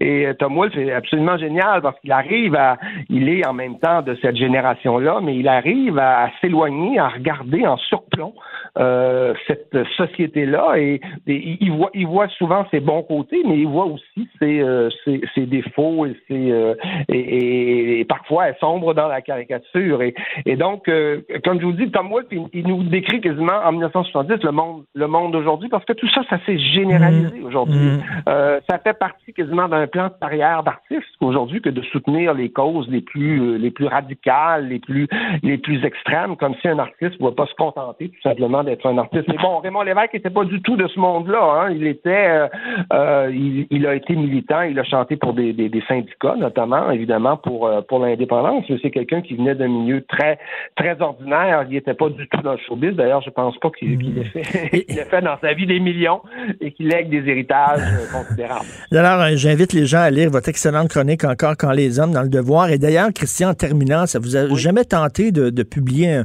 un recueil de vos meilleures chroniques? Ah, j'y songe très sérieusement. Ah ben non, mais vraiment, là, écoutez, Ah, là, oui, oui. Il, il le faut absolument, là, parce que c'est Oui. un. Vos chroniques tout mis ensemble, c'est un portrait parfaitement juste de notre époque. Vous êtes notre Tom Wolfe. Tiens, merci beaucoup. Ah, mon Dieu, mon Dieu. Merci, mon. Christian Rio. pas, là. Allez. Salut. Bon week-end. La Banque Q est reconnue pour faire valoir vos avoirs sans vous les prendre. Mais quand vous pensez à votre premier compte bancaire, tu sais, dans le temps à l'école, là, vous faisiez vos dépôts avec vos scènes dans la petite enveloppe. là. Hmm, C'était bien beau. Mais avec le temps, à ce vieux compte-là vous a coûté des milliers de dollars en frais, puis vous ne faites pas une scène d'intérêt. Avec la Banque Q, vous obtenez des intérêts élevés et aucun frais sur vos services bancaires courants. Autrement dit, ça fait pas mal plus de scènes dans votre enveloppe, ça. Banque Q. Faites valoir vos avoirs. Visitez banqueq.ca pour en savoir plus. Si c'est vrai qu'on aime autant qu'on déteste, Martineau, C'est sûrement l'animateur le plus aimé au Québec. Vous écoutez Martineau. Cube Radio. Le, le commentaire de Mathieu Boccoté, dépassé pas comme les autres. Another one bites the dust. Another one bites the dust. And another one gone. And another one gone. Another one bites the dust. Hey, hey, I'm gonna get you too. Another one bites the dust. Eh oui, Mathieu, il y en a un autre qui a mordu la poussière à cause des woke, et je dirais même deux autres, Danny Turcotte et Denise Bombardier. Oui, pour Denis Turcotte, alors ça fait la, la, la, la manchette depuis hier. Avec cette singularité, et c'est ça qui est triste, que Turcotte, lui, et c'est un peu la, la confirmation de ce qui est analysé depuis longtemps, c'est comme je viens de dire, la révolution dévore toujours ses enfants. Euh, et on, quand on participe à ces... euh, à cet esprit euh, qui se veut de la gauche autoproclamée, disons ça comme ça, il y a toujours finalement quelqu'un plus à gauche que soi pour arriver, euh, dire qu'on n'est pas qu'on n'a pas suivi toutes les évolutions attendues du, du, du progressisme motorisé et en appeler à son expulsion d'une manière ou de l'autre. Au- par ailleurs, au-delà de ça, c'est assez terrible, parce que so- soyons sérieux, euh, Turcotte, dans les circonstances, qu'est-ce qui est arrivé? C'est une séance d'humiliation publique, c'est une volonté de le passer à la bastonnade médiatique. Il s'est permis une blague, on la trouvera drôle ou non, la question n'est pas là, mais on a transformé une blague que certains jugent maladroite, que certains jugent drôle, on l'a transformée en dérapage public, en dérapage coupable, en raison de l'expulser médiatiquement. Et là, on a vu, puis rien, moi je, je le confesse, il n'y a rien qui m'exaspère davantage que la meute lyncheuse des réseaux sociaux. Quand tout le monde se met sur le dos de quelqu'un pour l'humilier, le rouler dans la fange, l'insulter, et, et Turcotte, manifestement, sur ce coup-là, il y en avait quand même déjà connu quelques-unes, des, des tempêtes. Sur ce coup-là, là, c'était vraiment l'attaque par euh, par ceux dont il se voulait probablement l'allier. C'est c'est c'est c'est encore ça qui est qui est pire là-dedans. Et c'est son expulsion, à mon avis injuste. On a voulu l'humilier, on a voulu le, le le rouler finalement dans la fange, et il s'est pire encore, il s'est excusé. On s'en rappelle, il s'est excusé il y a quelques jours, mais manifestement l'excuse ne suffisait pas et il a décidé de se retirer. On peut y voir une manifestation euh, vraiment, mais au cœur de la culture populaire, de cette espèce d'esprit inquisiteur qui domine aujourd'hui l'esprit public. Mathieu, j'ai commencé cette euh, discussion-là avec Another One Bites the Dust de Queen, mais j'aurais pu mettre une autre chanson aussi de Paul Piché, mais les tiennes, où sont-elles? C'est la question que je pose à Danny, mais les tiennes, où sont-elles, Danny? Euh, où sont tes bijoux de famille? Il aurait pu Oui, se mais- tenir debout.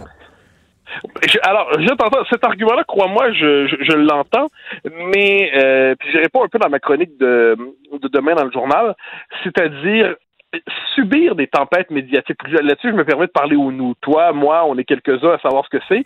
Être quotidiennement attaqué par des centaines, quelquefois des milliers de personnes qui nous vomissent dessus, nous crachent au visage, nous insultent, cherchent, euh, écrivent à tous nos employeurs dans l'espoir de nous faire virer d'une manière ou de l'autre, euh, spéculent ouvertement sur la possibilité de notre mort, euh, désirent ouvertement notre mort. Euh, c'est, je me, quelquefois, je, je me fais la remarque, ce n'est pas normal, si je peux me permettre, que d'être habitué à connaître de telles tempêtes sur une base sinon quotidienne, à tout le moins probablement hebdomadaire ou mensuelle. C'est pas normal de vivre avec un tel niveau de haine euh, sur son dos. Alors là, euh, tout- mais, mais toi et moi, on pourrait dire comme ça, on a on, on s'est fait une carapace, on s'est fait une bonne armure. Tout à Et puis, En fait. plus, on a un bouclier, une épée. Euh, mais c'est pas, on ne peut pas demander ça à tout le monde. Moi, c'est une chose qui me frappe de plus en plus. C'est pas normal que de demander à chacun de se promener en permanence avec une armure et deux armures et un bouclier pour résister aux tempêtes. Mais mais il y a d'injures pas, il y a et- pas, il y a- on on n'a pas le choix. Il faut, il faut se tenir debout. Il faut dire non Oui. parce que si tu plies des genoux, t'es fait, ils vont te sauter à la gorge.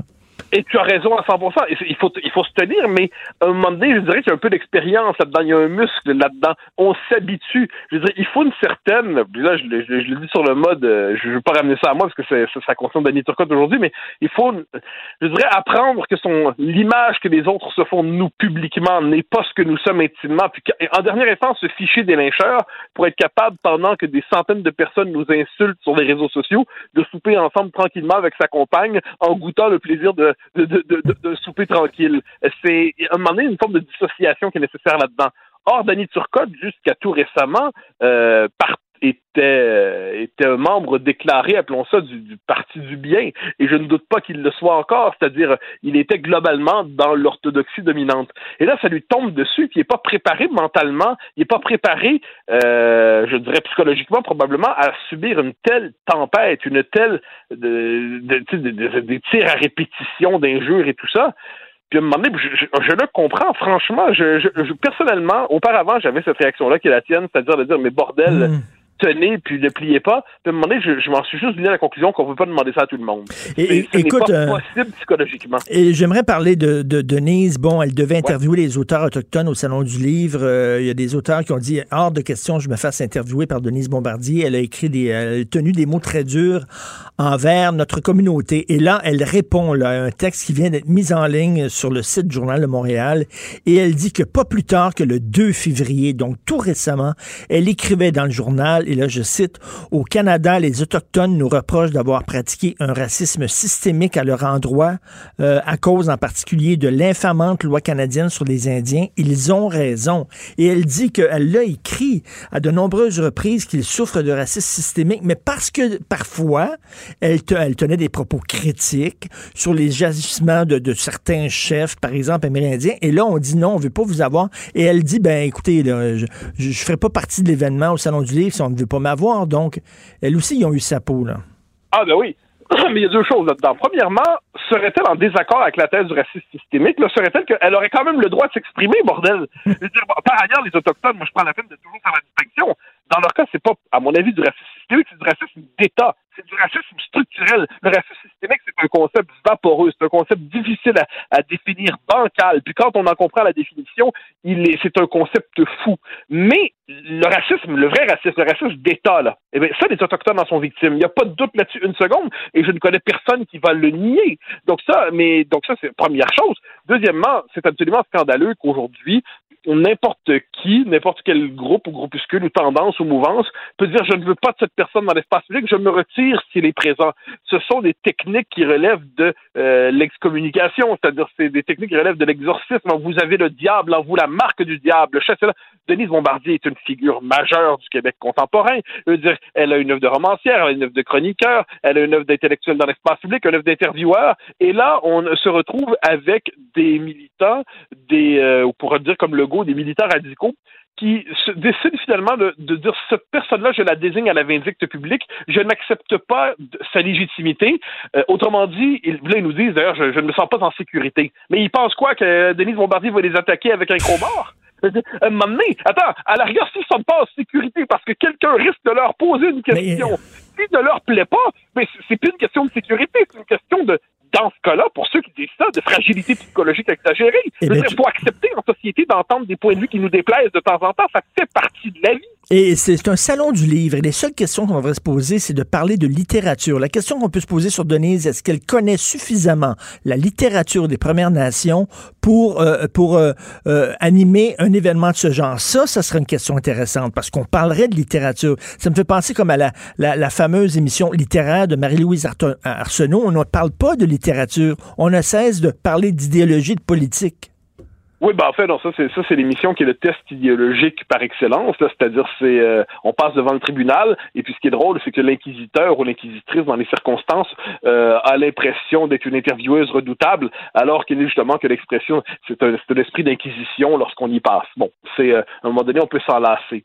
Mais là, on est quand même devant quelque chose. Depuis, en plus sur les ondes publiques, est-ce un détail? Je ne crois pas.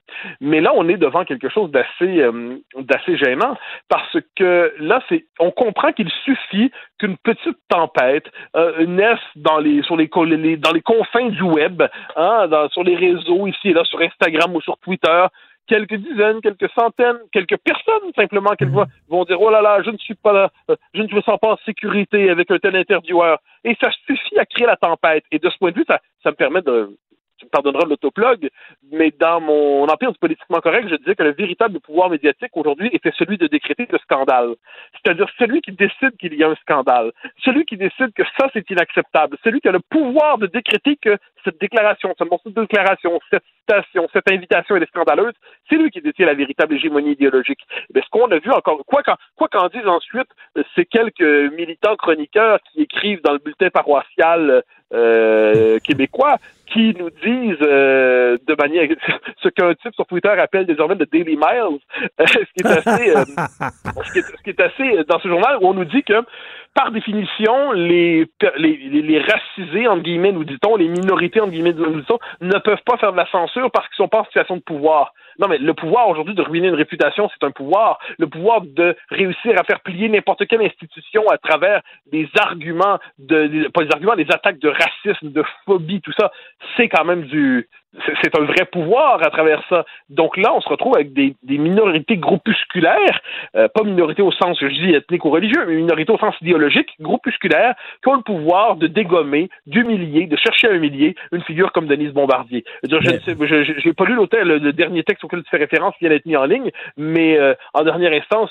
je veux surtout pas dire ce qu'elle devrait faire, mais mon premier réflexe en dernière instance serait de dire, monsieur, vous voulez pas de moi, mes enfants, j'ai d'autres choses à faire. Mmh, Franchement, mmh, mmh. au revoir et bonne journée. Il y a quand même des limite à un moment donné à, endurer des procès à répétition. Mais là, je termine là-dessus, et je l'ai répété aujourd'hui, euh, la bonne nouvelle, c'est que de plus en plus de gens de gauche s'allument. Aujourd'hui encore, José Blanchette, dans Le Devoir, qui dit, ben, commence à en avoir le cul de, cette euh, culture d'indigné, là.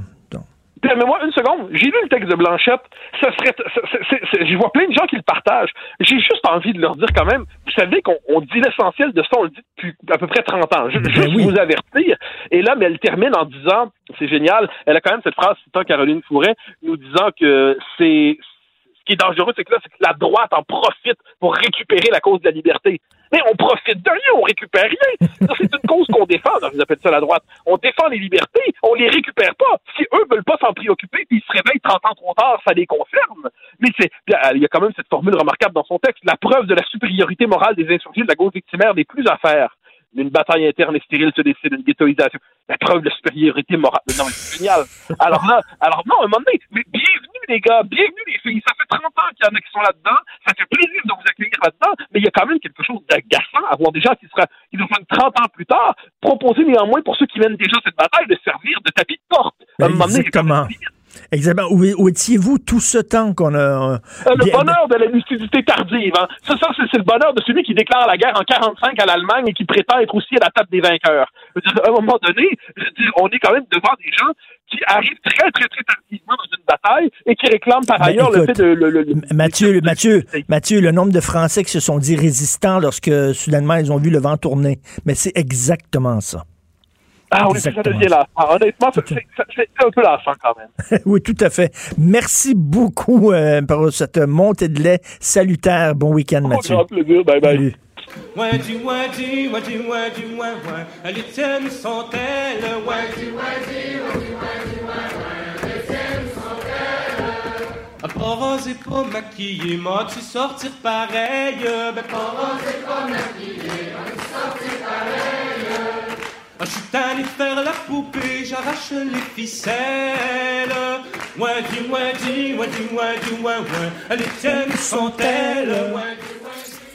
La Banque Q est reconnue pour faire valoir vos avoirs sans vous les prendre. Mais quand vous pensez à votre premier compte bancaire, tu sais, dans le temps à l'école, vous faisiez vos dépôts avec vos scènes dans la petite enveloppe. Hmm, C'était bien beau. Mais avec le temps, ce vieux compte-là vous a coûté des milliers de dollars en frais, puis vous faites pas une scène d'intérêt. Avec la Banque Q, vous obtenez des intérêts élevés et aucun frais sur vos services bancaires courants. Autrement dit, ça fait pas mal plus de scènes dans votre enveloppe, ça. Banque Q. Faites valoir vos avoirs. Visitez banqueq.ca pour en savoir plus. Martino. Même avec un masque, c'est impossible de le filtrer. Vous écoutez Martino. Cube Radio. Oh, c'est l'ami Vincent Dessureau, vendredi. Salut, Richard. Salut, euh, je finis ma semaine avec toi, c'est cool ça. Euh, en Australie, là, c'est la chicane des poignets avec Facebook. Ouais, et là, honnêtement, je pense qu'ils se sont plantés, euh, Richard, Facebook, et euh, ça relance la question est-ce que là, ils sont allés trop loin et c'est le temps pour les gouvernements du monde de réagir pour mater là, cette compagnie qui, visiblement, là, dans le cas de Facebook, on l'a compris dans les dernières années, euh, ils se foutent de notre bien-être, là. ils sont prêts à vendre nos âmes pour, pour faire une pièce. Euh, on l'a vu avec l'effet négatif sur euh, l'information, la qualité de l'information et tout ça. Bref, c'est déjà sensible Facebook. Hein. Ils ont eu des grandes fuites de données. C'est pas, c'est- c'est- ils ils ont une mauvaise réputation depuis un certain temps. Et là arrive cette histoire où en Australie, un peu comme on veut faire au Canada, mais eux veulent que Facebook paie euh, une partie de, de redevance aux entreprises médiatiques qui font des articles qui permettent de spinner la machine là, sur les réseaux sociaux. Il y en a plusieurs qui vont dire, moi Richard, les médias traditionnels, je regarde pas, mais ils passent leur journée à commenter des articles de journaux, à lire des articles de, En en fait- médias en fait, traditionnels sur Facebook. Ils commandent ton titre. Parce Oui, que souvent, souvent. ils lisent même pas. Exactement. Ce qui évidemment donne du revenu à Facebook parce que c'est entouré de publicité, mais n'allant pas sur le site, on, les, les- ceux qui ont fait la nouvelle, qui ont recherché l'information, qui sont allés aux conférences de presse, ben, eux font pas cet argent-là. Donc le gouvernement australien a dit, ben on aimerait ça que vous redonniez une partie.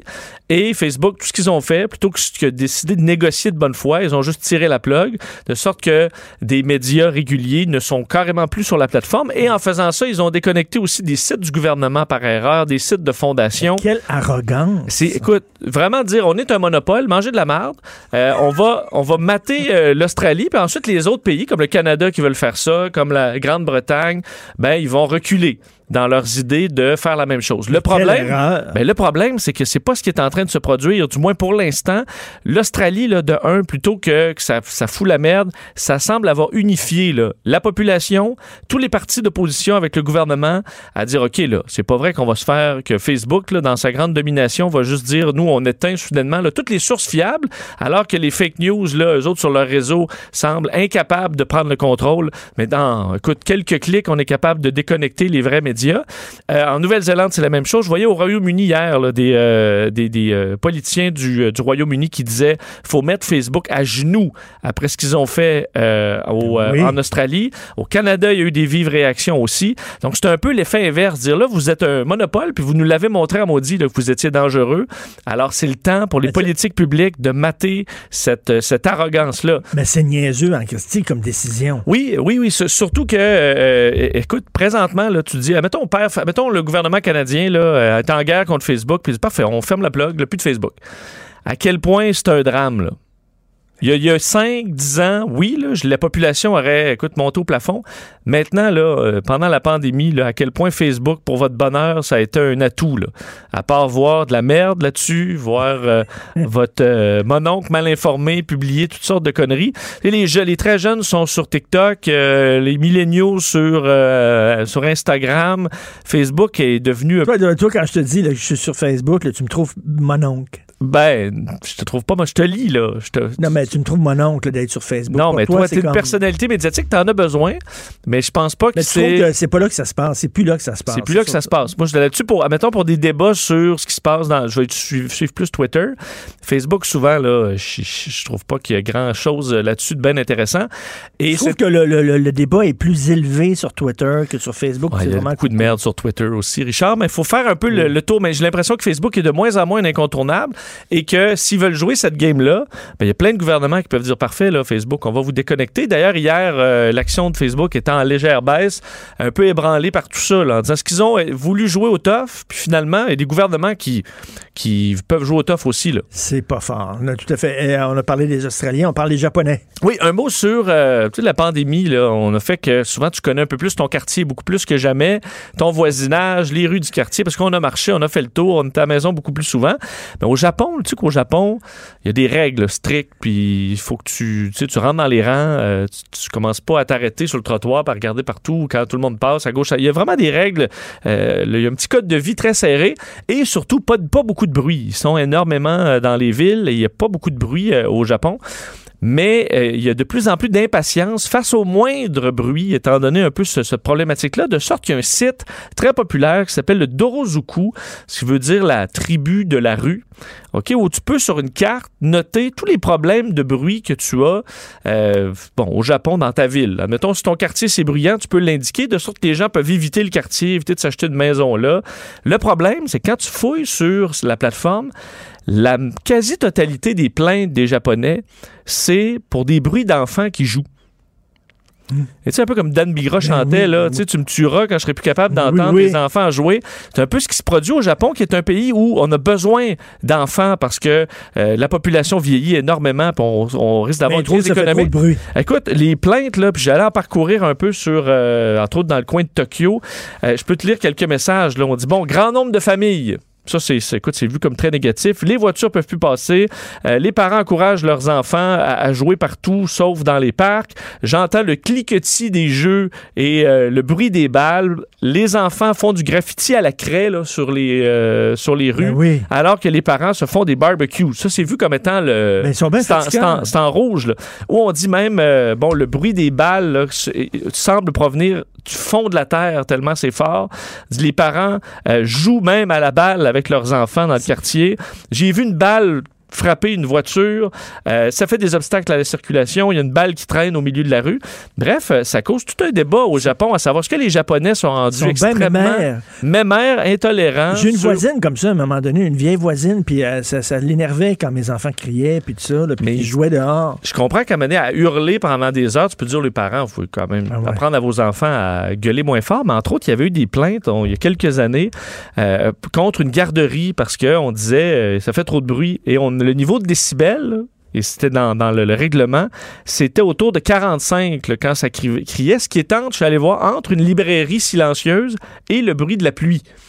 Alors, c'est pas euh, énorme, mais de sorte qu'en 2014, pour essayer d'empêcher ça, les poursuites envers des garderies, puis pouvoir la- permettre la construction de garderies, parce qu'il y a des files d'attente, un peu comme chez nous, impressionnantes au Japon, on a euh, empêché que ce soit une plainte crédible, la plainte de nuisance de bruit, qui soit le cri des enfants. Euh, il y a une loi Ouais, qui est passée à Tokyo en 2014 là-dessus. Et au Japon, moi, j'aimerais ça aller au Japon. Toi, t'es allé. Et parce que d'après moi, dans ma tête, corrige-moi si je me Oui. trompe, mais il me semble que ces gens-là, ils savent marcher. Puis, attends minute, euh, je vais m'expliquer. On ne sait pas marcher. au- au- au- ici. Premièrement, quand tu marches, mettons, sur la rue Sainte-Catherine, OK? Oui. Bon, il faut que tu sois à droite. Oui. Et Soit à au, droite. et se au milieu. Oui. T'arrêtes pas en plein milieu comme ça parce que les, les gens derrière toi vont te rentrer dedans. T'arrêtes pas. Quand tu, t'arrêtes- quand tu veux t'arrêter, tu te tasses un peu. Tu rentres dans les entrées de magasins pour t'arrêter. Tu sais, il y a une façon de marcher. Puis tu commences pas à marcher vers la droite, marcher vers la gauche, marcher vers la Ah, je suis tellement d'accord, Richard. droite. Parce que moi, je suis plus enragé au, au- à la marche qu'au volant. Voilà, je suis assez zen, mais moi, je marche vite. Puis là, la personne, elle se tasse pour laisser passer quelqu'un, mais après ça, elle se remet au milieu du trottoir. Mets-toi pas au milieu du trottoir, il est large.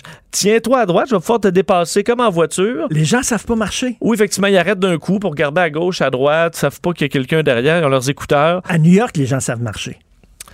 Il y a beaucoup de touristes C'est en même mais c'est vrai que ça ça, roule. Mais les vite, moi, euh, honnêtement, à, à Tokyo, là, une ville, écoute, euh, c'est c'est l'agglomération la plus populeuse au monde. Euh, tu- jamais que tu te frôles, tu vas frôler quelqu'un, là. Parce que ça passe, même dans le métro, là, bondé, bondé, bondé. Tout le monde, tout le monde sort de façon super efficace. T'avances, t'arrêtes pas. C'est pour ça que quand t'es un touriste, là, puis t'arrêtes, t'es perdu pour une carte. Non, t'as t'as le fait savoir là, que faut que tu te tasses de là. Alors, en terminant, un déguisement pour se faire vacciner. Je termine là-dessus, histoire, mais ouais, en Floride, je sais pas si tu as vu ça, un duo, deux femmes, euh, ben, fait arrêter, là, ils n'ont pas eu d'accusation, mais ils étaient déguisés en grand-mère pour avoir leur dose, leur deuxième dose de vaccin. Euh, ce sont des pompiers qui s'occupaient de la sécurité qui ont remarqué que la- les deux madames ont une espèce de bonnet, là, un bonnet de moment dans la petite vie, des gants, euh, habillés en grand-mère. Le problème, elles avaient 34 et 44 ans. Donc, aucunement des grand-mères. Elles avaient un billet valide pour avoir leur deuxième dose, de sorte que les autorités euh, de Orange County, où ça s'est produit, ont dit elles ont trouvé un moyen de, de recevoir leur première dose. Alors, ça a fonctionné leur stratagème une fois. Et donc, ils avaient la- le, le pro- le- le papier pour la deuxième dose valide, mais on ne leur a pas donné parce qu'on a bien vu que c'était un Des stratagème. amendes. Non, il n'y a pas. On, dit, on les a libérés. Il y a enquête à savoir comment ils ont eu la première Comment euh, ça, dose? pas eu d'amende? Pas eu d'amende, pas eu d'accusation. Euh, ça, je trouve ça particulier. D'ailleurs, comme au Canada, cette histoire hier où deux Canadiens sont revenus du Mexique avec un faux test euh, parce qu'ils avaient été, euh, ben, ils étaient, Ben ils oui, étaient ben positifs à la COVID, puis on leur a donné une amende de 7 à- et 10 000 je me dis, écoute, tu as mis en danger la vie des gens dans l'avion et la vie de plein d'autres personnes parce que tu peux partir une éclosion, tu peux avoir euh, un variant. Ben Donc, tu risques la vie de- des gens à côté en toute connaissance de cause. là. alors que tu te sais porteur de la COVID, puis on leur donne une amende de 7000 Je trouve ça, euh, C'est je trouve ça peu. c'est- c'est assez Sachant que quelqu'un, un propriétaire de chalet qui loue son chalet à des gens euh, qui sont pas dans la même bulle, qui ont peut-être pas la COVID, c'est 6000 Donc, je trouvais pas ça...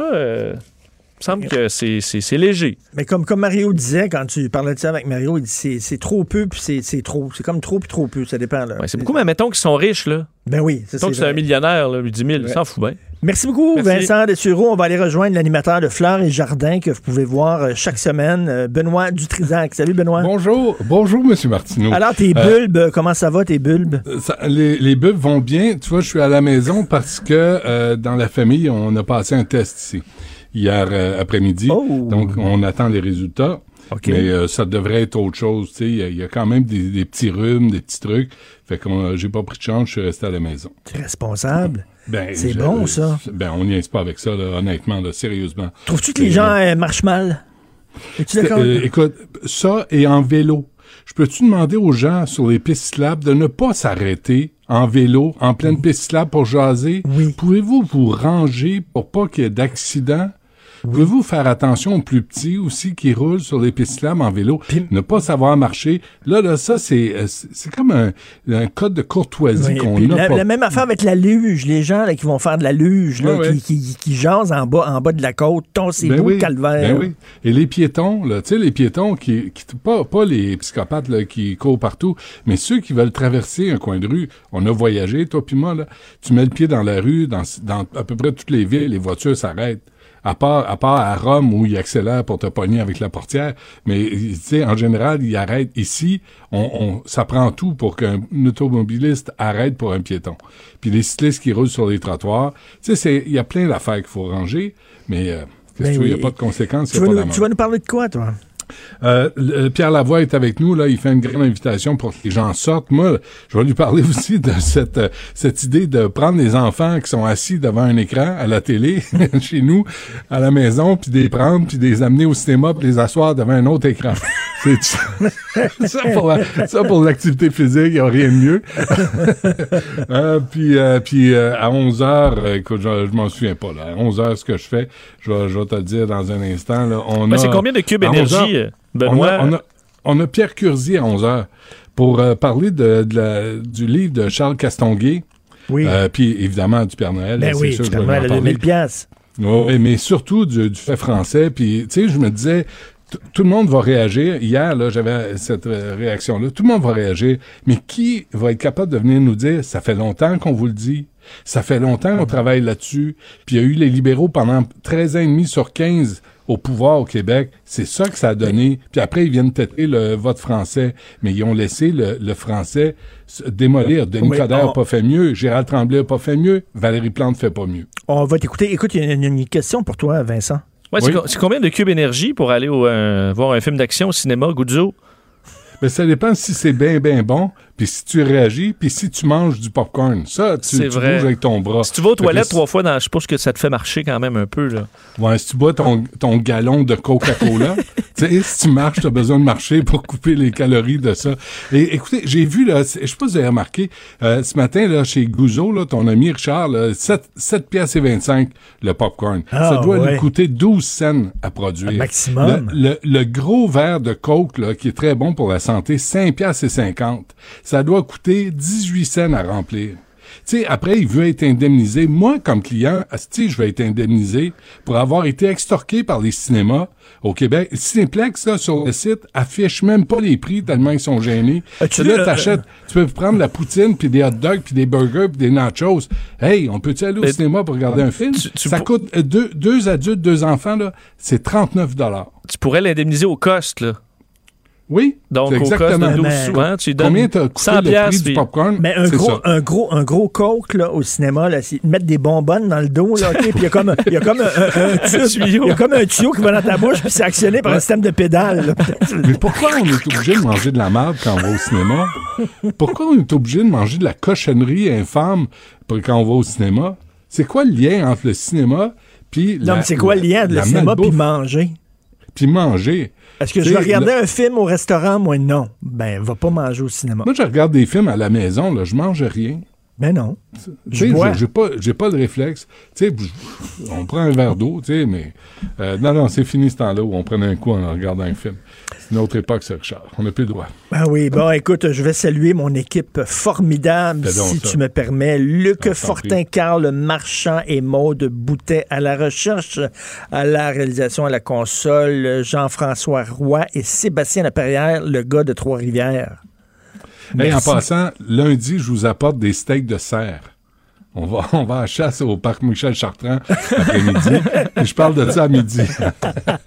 Passez un excellent week-end. On se reparle lundi 8h, puis on écoute bien noir. Cube Radio.